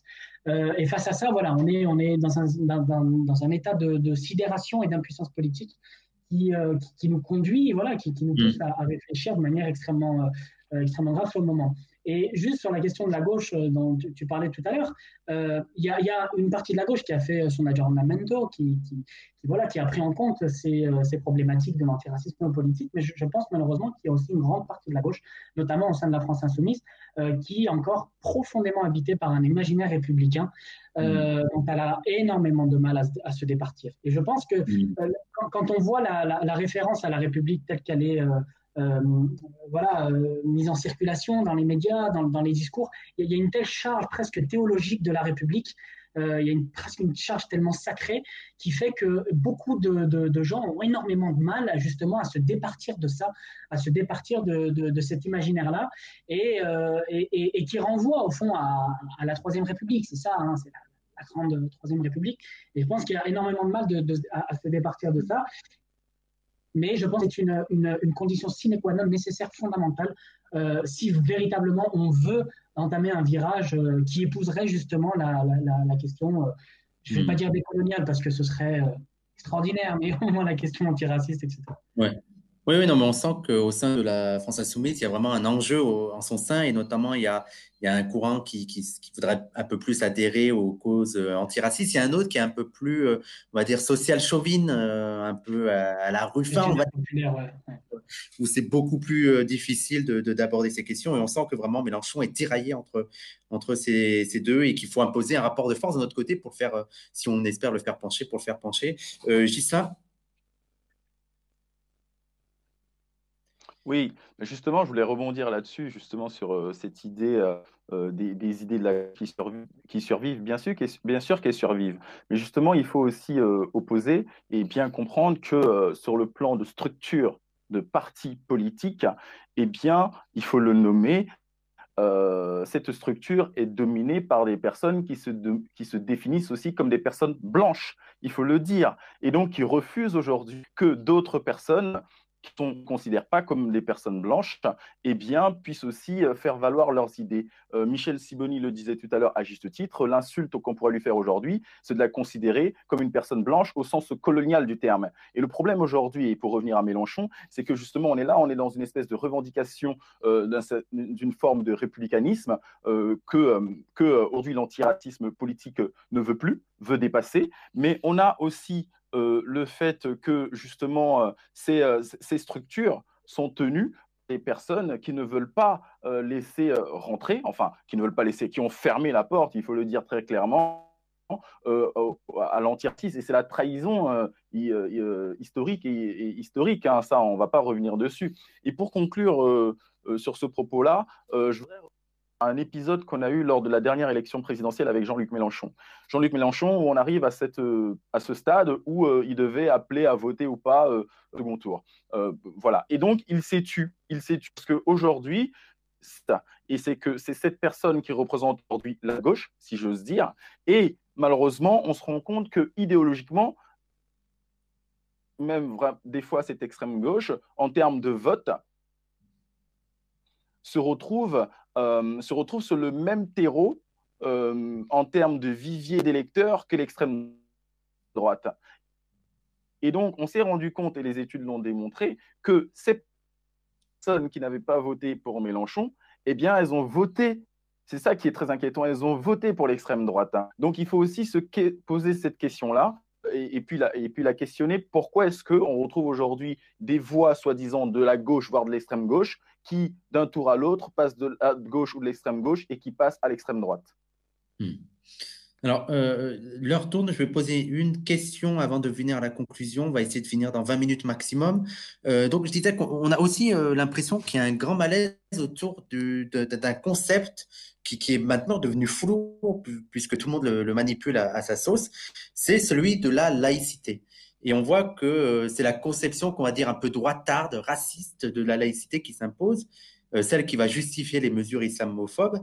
Et euh, elle va même marginaliser euh, ceux qui ont une autre approche de la laïcité, comme on l'a vu euh, dernièrement avec Nicolas Cadenne et Jean-Louis Bianco, qui, qui, sont pourtant à la tête de l'Observatoire de, la laïcité, mais qui sont vus un peu comme des collaborateurs des, islamistes. Est-ce que ça, c'est pas aussi un danger? Est-ce que c'est pas aussi le signe d'une véritable radicalisation et, dangereuse? Et qu'est-ce qu'on peut faire contre, ça? Quelle, quelle, approche de la laïcité on pourrait, on pourrait donner? Judith. Mon micro. Euh, Bianco et Caden, ils n'avaient pas une. Enfin, la vision qu'ils mettaient en œuvre, c'était la vision euh, rigoureuse, euh, originelle, fidèle aux principes fondateurs de la laïcité, hein, qui est la, euh, la, neutralité euh, de l'État vis-à-vis des religions et la, garantie pour les citoyens de pouvoir avoir euh, leur conviction religieuse ou leur absence de conviction et de pouvoir pratiquer leur culte librement sans jamais être inquiétés en raison de leur appartenance confessionnelle.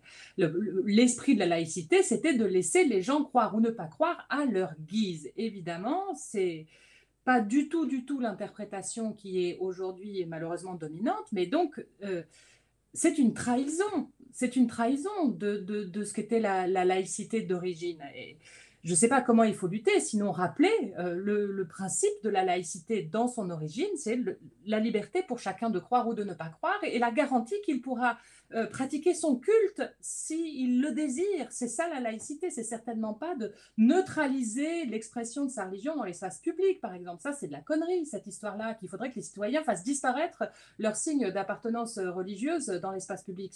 C'est, pas ça la laïcité, ça n'a jamais. Enfin, ça l'est devenu, mais ça n'était pas ça le, sens originel.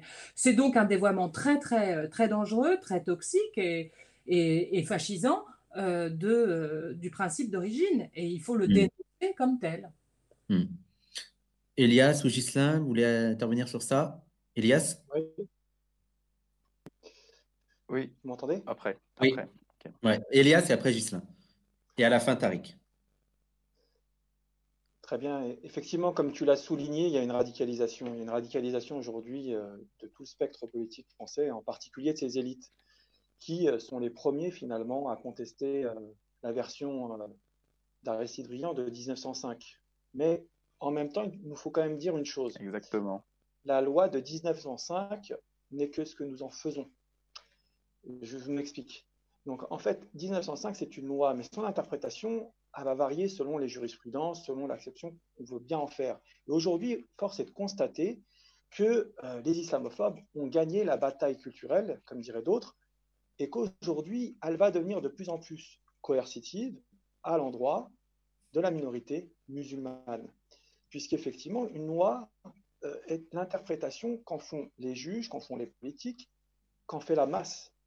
Et si l'on veut véritablement euh, lutter contre euh, cette stigmatisation d'État, cette politique islamophobe d'État, il nous faut obtenir un rapport de force politique pour que cette loi de 1905 soit ce qu'on veut qu'elle soit c'est-à-dire une loi de séparation entre l'Église et l'État.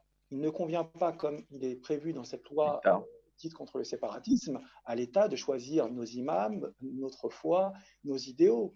Euh, comme je le disais euh, tout à l'heure, il s'agit là ni plus du moins, ni plus ni moins, pardon, d'une politique d'un État totalitaire. On se croirait en Chine avec des politiques de désislamisation, comme on le voit Avec, avec, la population ouïghour.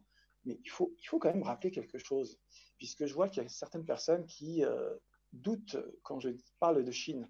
Les Chinois, les officiels chinois ont dit eux-mêmes qu'ils s'inspiraient de la politique française dite de déradicalisation pour lutter contre le dit séparatisme ouïghour. Donc il ne faut pas oublier que la France euh, inspire aujourd'hui euh, des pouvoirs totalitaires, ou du moins le pouvoir français et ses élites, des élites totalitaires en Chine et ailleurs. Euh, par ailleurs, euh, il faut euh, également dire que l'islamophobie qui se répand aujourd'hui est le fait d'une complicité qui, existe entre nos politiques et nos médias, mais qui va aussi bien de l'extrême droite jusqu'à l'extrême gauche, et qu'effectivement, comme l'a dit Judith, les personnes qui osent, à gauche ou ailleurs, s'ériger contre cette doxa, contre cette politique imposée, contre cette pensée unique, allais-je dire, euh, sont euh, forcément et à chaque fois ostracisés. Mm. Pour euh, faire notre mea culpa également, il n'y a pas qu'à gauche qu'on se tait, puisque j'ai été étonné et je regrette singulièrement que des prêcheurs, entre guillemets, ou des grands imams médiatiques se soient également tus. On les a entendus parler de la dissolution du CCIF, mais on ne les entend pas parler des perquisitions, de la fermeture de la mosquée de Pantin, euh, du fait que des femmes été euh, perquisitionnées et les corps jetés à terre. Il ne nous parle pas euh, également de la politique d'État islamophobe menée contre nos populations. je pense aussi au collectif Adama, ou du moins au comité d'Adama, qui jusqu'à présent s'est montré muet. je suis allé sur les réseaux sociaux, je suis allé sur leur page. Effectivement, on ne voit rien. Donc cette timidité, ou du moins ce manque d'entrain à cette dénonciation de la politique islamophobe d'État, euh, est partagé dans toutes les, euh, comment dire, toutes les fractions de la communauté politique euh, qui s'érige contre la politique d'État française, que ce mm. soit à gauche, mais également dans nos rangs. Et donc ça, moi, je les appelle vraiment à, à se réveiller, puisque se taire aujourd'hui, c'est préparer son assassinat de demain. Gislain, et après Tariq? Tu voulais intervenir, Gislain Oui, très rapide. Donc, je voulais revenir, je voulais revenir à... Oui, je voulais revenir rapidement à cette loi de 1905 hein, euh, de la laïcité. Et il faut, rappeler euh, l'article 31, ce qui dit. L'article 31 prévoit puisse sanctionner, parce que ce qu'il est question ici, c'est la liberté de croire ou de ne pas croire sans y être forcé. C'est ça, euh, la laïcité. Or, aujourd'hui, on se rend compte qu'il y a une espèce de chasse aux sorcières. On parlait tout à l'heure de Bianco et Cadenne. Donc, euh, qui, s'ils ne vont pas dans le sens du pouvoir, eh bien, il y a un espèce de rappel à l'ordre euh, où on leur dit ce qu'il faudrait faire. Donc là, on n'est même plus en Chine, on est dans, dans, dans on est, enfin, on n'a même plus de mots en fait. Donc aujourd'hui aussi, ce qui est important de dire aussi, et parce que et c'est ça aussi le changement fondamental, c'est-à-dire que les damnés de la de Franz Fanon aujourd'hui, eh bien, ils sont de toutes les couleurs. Voilà. Et c'est ça aussi qui est important. C'est-à-dire que ça, euh, les institutions euh, étatiques ne l'ont pas, vu venir. C'est-à-dire que euh, des immigrés de deuxième, troisième génération que nous sommes et puis nos petits frères qui arrivent derrière, eh bien, ils avaient prévu pour nous qu'on soit des sportifs, des rappeurs ou des dealers. Eh bien non. Aujourd'hui, il y a des sociologues, des médecins et puis aussi au niveau politique, il y a il y, a, il y, a, aussi des personnes qui réfléchissent concrètement à comment faire changer ce système-là, qui est aussi qui est aussi d'abord construit sur le plan structurel. Et donc ça, c'est important de rappeler que là, ce sont des attaques politiques parce que justement aujourd'hui, l'antiracisme politique a pris la parole et est en train de déconstruire ça sur le plan politique hein, et structurel. Mmh. Tariq, alors Tariq, je vais te demander d'être. C'est souvent à toi que je te demande. C'est pas grave. On en vient d'appeler la conclusion. Oui, non, non, je, serai extrêmement rapide. Je, voulais juste dire, on parlait de la, loi de 1905 sur, sur la laïcité, mais je me demande s'il n'y a pas, au fin de compte, dans cette loi un, péché originel en fait de cette loi, parce qu'on se, il faut quand même se souvenir que cette loi exclut euh, les territoires coloniaux et que euh, cette loi ne prend absolument pas en compte, ne s'applique absolument pas dans des territoires comme l'Algérie où on a euh, toujours un État qui souhaite maintenir sa domination, son, son contrôle sur les autorités musulmanes. Donc quand on nous dit que les musulmans auraient un problème avec la laïcité, euh, c'est l'État français qui, euh, au cours de son histoire, a démontré en fin de compte à quel point euh, lui avait un problème avec, avec les musulmans, du simple fait qu'une loi comme la laïcité, qui était très progressiste, n'a absolument pas été euh, mise en place dans, dans, des territoires comme euh, dans les territoires coloniaux. Et la deuxième chose que, je voulais dire, c'est que euh, ce qui s'est passé ces 15 dernières années, notamment depuis la, loi de 2004, c'est une véritable révolution, pour reprendre le, terme de Pierre Thévagnan, d'une révolution conservatrice dans la laïcité, où on est passé véritablement à une, une laïcité religieuse, sacrée. Hein, il n'y a qu'à voir les termes qui sont, qui sont employés. Et aujourd'hui, on se rend compte que la laïcité est devenue une, sorte de porte-étendard d'une lutte de la civilisation contre la barbarie. Euh, quelque chose qui n'avait strictement rien à voir à la base, mais qui vraiment devient une sorte de, porte-étendard de, de, cette lutte euh, entre la modernité occidentale, entre euh, le progrès, entre la civilisation et la barbarie. Et ce qui est extrêmement intéressant, c'est de voir comment, bah, justement, cette, cette laïcité-là et cette révolution conservatrice, qui révolution conservatrice réactionnaire dans le, dans le, dans le, dans l'esprit de la laïcité, est, est aujourd'hui accaparée par une extrême droite qui, historiquement, s'est opposée à la laïcité. Donc c'est intéressant, encore une fois, de voir sur un thème-là, la laïcité, cette jonction entre euh, des euh, idéologues, des euh, principes républicains, des principes et des idéologies extrêmes droite. Mais d'ailleurs, quand tu dis que la laïcité n'avait pas été appliquée sur tout le territoire, il me semble, si je dis pas de bêtises, que l'Alsace, Lorraine, n'est pas dans un régime spécial où la laïcité n'est pas. Oui, oui, oui, il y a le concordat, oui dans le territoire français, la laïcité n'est pas appliquée partout. Et euh, bon, bah, l'Alsace fait partie des territoires perdus de la République où euh, la laïcité n'est pas appliquée. Euh, séparatisme. Monsieur le, gouvernement, messieurs les, les, les, responsables, il faut agir contre l'Alsace. on va, conclure comme ça. Donc, j'aimerais vous poser un peu la, même question pour, conclusion, pour euh, chacun fasse sa conclusion, que j'avais posée au plateau précédent. Euh, donc, j'avais rappelé qu'il y avait une radicalisation à l'extrême droite, qu'il y avait des appels à, euh, à, agir violemment, à se venger sur, sur Internet et un peu partout, même dans, dans les médias. Euh, je voudrais aussi rajouter que euh, là, on a une dérive autoritaire qui s'attaque aux musulmans, mais euh, quel risque, très certainement, de, s'étendre ensuite, peut-être que vous allez enchérir, sur ça, mais qui, qui, qui risque de s'étendre sur d'autres non-blancs, que ce soit les Noirs, que ce soit les Juifs qui sont aussi visés par les propos de Darmanin sur, par exemple, l'alimentation communautaire, euh, mais qui, va aussi euh, globalement euh, s'abattre sur l'ensemble de la société avec un état d'exception qui peut s'installer et qui peut mettre en place des mesures beaucoup plus liberticides. Et donc, par rapport à tout ça, par rapport à ce climat, je voulais vous demander, pareil, est-ce que vous pensez qu'on vit les prémices euh, d'une guerre civile et euh, si oui, comment on pourrait euh, éviter ça?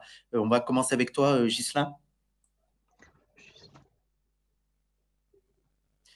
Oui. alors, simplement, encore une fois, pour paraphraser rapidement Franz Fanon, hein, tendez l'oreille quand on parle du juif, du noir ou du rhum, on parle de vous parce qu'aujourd'hui, on est vraiment là-dedans. Et je veux prendre des exemples concrets. On a eu, malheureusement, après cette instrumentalisation politique, on a tous vu ce qui se passe à la Tour Eiffel avec ces femmes qui se sont fait poignarder. Donc là, quand on pose la question civile de l'instrumentalisation, on a des femmes qui se sont fait poignarder euh, à cause de leur origine euh, à cause du fait aussi qu'elles portaient le voile, donc qu'elles étaient musulmanes. Donc euh, ce mobile a été retenu par le procureur.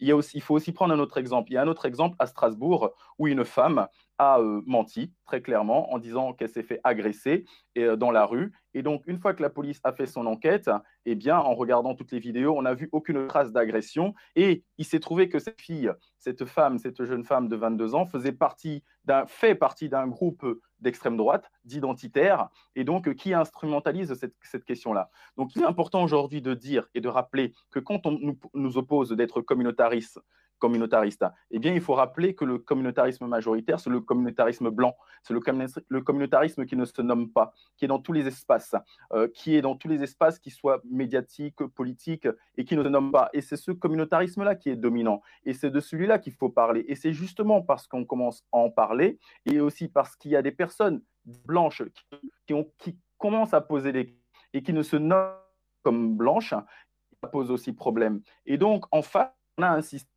qui se rebiffe parce que justement, lui, il se bat pour préserver ses privilèges. On est vraiment dans cette question, toujours dans cette lutte de domination, où on a un communautarisme blanc et majoritaire qui se bat pour garder ses privilèges. Hmm. Elias, ta conclusion? Il euh, faut remettre ton micro. Tu, as, tu as désactivé euh, le micro. Voilà, voilà c'est bon. Excusez-moi. Donc, avant de conclure, j'aimerais euh, revenir sur une citation que faisait Malcolm X, à moins que ce soit uniquement dans le film, mais ça m'a frappé. il disait le, le rêve américain connaît pas. Donc, j'aimerais dire aujourd'hui les valeurs de la République ne connaît pas. Euh, des valeurs, euh, comme on dit, euh, ça monte et ça descend. Hier, on nous parlait de liberté. Avant-hier, on massacrait en Algérie, en Afrique et ailleurs. On nous parle aujourd'hui d'égalité. Je vois que certains peuvent appeler, comme Zemmour, au meurtre tous les jours, ou du moins à la déportation des musulmans, mais ça ne se fera pas sans frais, tous les jours, alors que nous, on subit des perquisitions tous les jours. Donc des valeurs, ça monte, ça descend.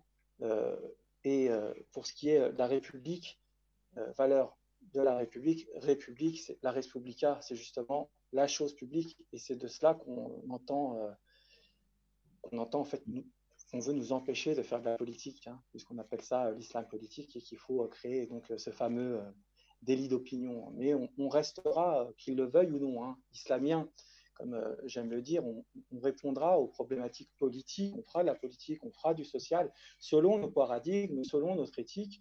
On appellera, à, avoir, euh, à retrouver du sens dans la société. On appellera une politique du don, du contre-don, ça parlera à certains. On appellera euh, également à la solidarité. On appellera également à une politique de la dignité. Ce sont des mots qui leur échappent et aussi à une certaine éthique. Et d'ailleurs, Onfray nous a rendu euh, un hommage malgré lui dans une émission il a dit effectivement nous étions euh, les derniers qui avons euh, de l'honneur. La preuve aujourd'hui, on se retrouve sur cette émission qui porte bien son nom. Nous avons encore de l'honneur et c'est là être islamien et que la honte soit sur eux. Mon dernier mot serait, sera celui-là. J'appelle vraiment tous les musulmans de France à se mobiliser. Car si vous ne vous mobilisez pas aujourd'hui, demain, ça sera vous. Ne vous dites pas que vous êtes moins visible que, que les autres puisque demain, ça sera vos enfants. Demain, ça sera votre femme, puisqu'ils étudient de la mauvaise façon, ne répondent pas de la bonne façon, ou parce que simplement ils sont fichés dans les universités. Donc demain, on viendra vous aussi vous perquisitionner. Hmm. J'en appelle aussi à tous les épris de justice et tous les, tous les épris de liberté, euh, quelle que soit leur tendance politique. Et j'en profite pour euh, remercier euh, l'UJFP et le collectif anti-guerre euh, d'Andrien. Vraiment, ça fait chaud au cœur dans ces moments-là de sentir qu'il y a des gens qui euh, nous soutiennent, puisque, on le sait, euh, le gouvernement nous a promis une terreur organisée, c'est ce qui se passe. Euh, tous les matins, je reçois des appels de gens qui sont perquisitionnés simplement puisqu'ils ont mis un like sur une vidéo de rappel musulman ou encore parce qu'ils étaient dans, dans, un comité de quartier associatif. Aujourd'hui, il y a une terreur d'État qui est en train d'être appliquée à nos populations. Donc j'en appelle vraiment, euh, puisque la justice, euh, l'État policier est entre leurs mains, euh, à la population musulmane du monde entier et aux instances internationales afin qu'ils réagissent à cette, politique, hein, à cette politique de stigmatisation qui est mise en œuvre contre les populations musulmanes françaises, contre la minorité musulmane française, à l'instar de ce qui est fait en Chine ou encore au Bangladesh. Donc véritablement que vous soyez à l'étranger, appelez au boycott, faites le nécessaire pour interpeller les instances internationales, Amnesty International, euh, Human Rights Watch ou euh, d'autres euh, instances, afin que le pouvoir français soit dénoncé au niveau international et pour qu'il cesse sa répression qu'il est en train de mettre en œuvre contre la minorité musulmane en France. D'accord. Et on va finir avec la conclusion de Judith? Ouais, alors face à la stratégie du choc, la terreur d'État qu'on a décrit ce soir, j'ai l'impression que euh, toujours, on est tellement angoissé qu'on réagit exclusivement sur un mode euh, défensif. C'est devenu le seul mode euh, d'expression des contestataires, dénoncer la progression du mal. Et bien sûr que ça fait partie de notre travail de contestataire de dénoncer la progression du mal. Mais je crois qu'on dilapide un peu toute notre puissance politique en, s'épuisant dans cette position-là défensive, réactionnelle. Euh, alors que je pense qu'il faut aussi travailler à passer à l'offensive et à l'affirmation, c'est-à-dire pas seulement dénoncer le mauvais monde dans lequel nous basculons, mais affirmer le monde que nous voulons et que nous formons déjà. Ça me paraît très important. Donc ça, il faut mettre davantage l'accent sur la dimension euh, affirmative et programmatique euh, de nos luttes politiques. ça concerne absolument tous les camps. Moi, évidemment, c'est une leçon que je tire de, mon, de ma fréquence de Bernard Friot, hein, euh, avec qui je, publiais ce, texte, Un désir de, communisme. Hein. Bernard Friot, c'est quelqu'un qui, regrette beaucoup que toutes les luttes se passent sur le mode défensif. Il dit que c'est pour ça qu'on les perd, alors que on a à notre portée la possibilité de l'affirmation d'un monde, le monde que nous voulons, que nous formons déjà, il existe déjà, et euh, ça concerne absolument toutes les zones de la lutte et de la contestation. Euh, ça concerne le pire, qui doit pouvoir projeter le monde euh, qu'il appelle de ses voeux, en donner les contours programmatiques. Ça concerne le NPA qui ne devrait pas se contenter d'accompagner les luttes et les mouvements sociaux, mais qui devrait pouvoir affirmer quel dispositif, quelle société, quel monde on, veut former. On veut former et on forme déjà, je le dis à nouveau, parce que en réalité, dans nos expérimentations, dans nos communautés, nous formons déjà un autre monde qu'il faut revendiquer de manière beaucoup plus euh, puissante, affirmative. Et au cœur de ce monde, il y a la, dignité. Effectivement, je suis d'accord. Euh, on, se rejoindra sur ce, cet axe-là qui, est en commun à, nos luttes et sur lequel nous devrions nous fédérer davantage. Eh ben, ce sera le, mot de la fin de, l'émission. Euh, merci, merci Judith. merci à tout le monde. Merci à Faïza en cours de route. Euh, merci Elias Dimzalen, merci Gislain Bedeux, merci Judith Bernard et merci à toi euh, Tariq Boafia pour m'avoir euh, accompagné dans l'émission et merci à tous d'avoir accepté l'invitation et d'avoir participé à ce riche débat. Merci aussi aux internautes qui nous ont suivis. Merci Marc de la technique, euh, surtout avec les soucis qu'on a eus ce soir. Euh, merci aussi à Yanis qui était dans la modération. avant de nous quitter, je voulais juste dire deux, trois mots. Déjà, on voulait saluer la marche internationale pour la libération de Georges Ibrahim Abdallah qui a eu lieu aujourd'hui. Je vous rappelle, Georges Ibrahim Abdallah était, est un militant révolutionnaire pro-palestinien qui est emprisonné depuis qui a eu une marche qui a eu lieu aujourd'hui à Lannemezan, si je prononce bien. Euh, avant de nous quitter, je voulais aussi rappeler aux auditeurs qui peuvent euh, soutenir Parole d'honneur, euh, qui est un média autonome et indépendant et qui vit que grâce à vos dons. Donc, vous pouvez nous soutenir tout d'abord en partageant nos émissions, en les likant, en s'abonnant sur la page de Parole d'honneur, mais aussi en donnant, en faisant des dons via le lien qui va s'afficher à l'écran. Voilà. Euh, il me reste plus qu'à vous souhaiter une bonne soirée et euh, prenez soin de vous. Au revoir. Merci.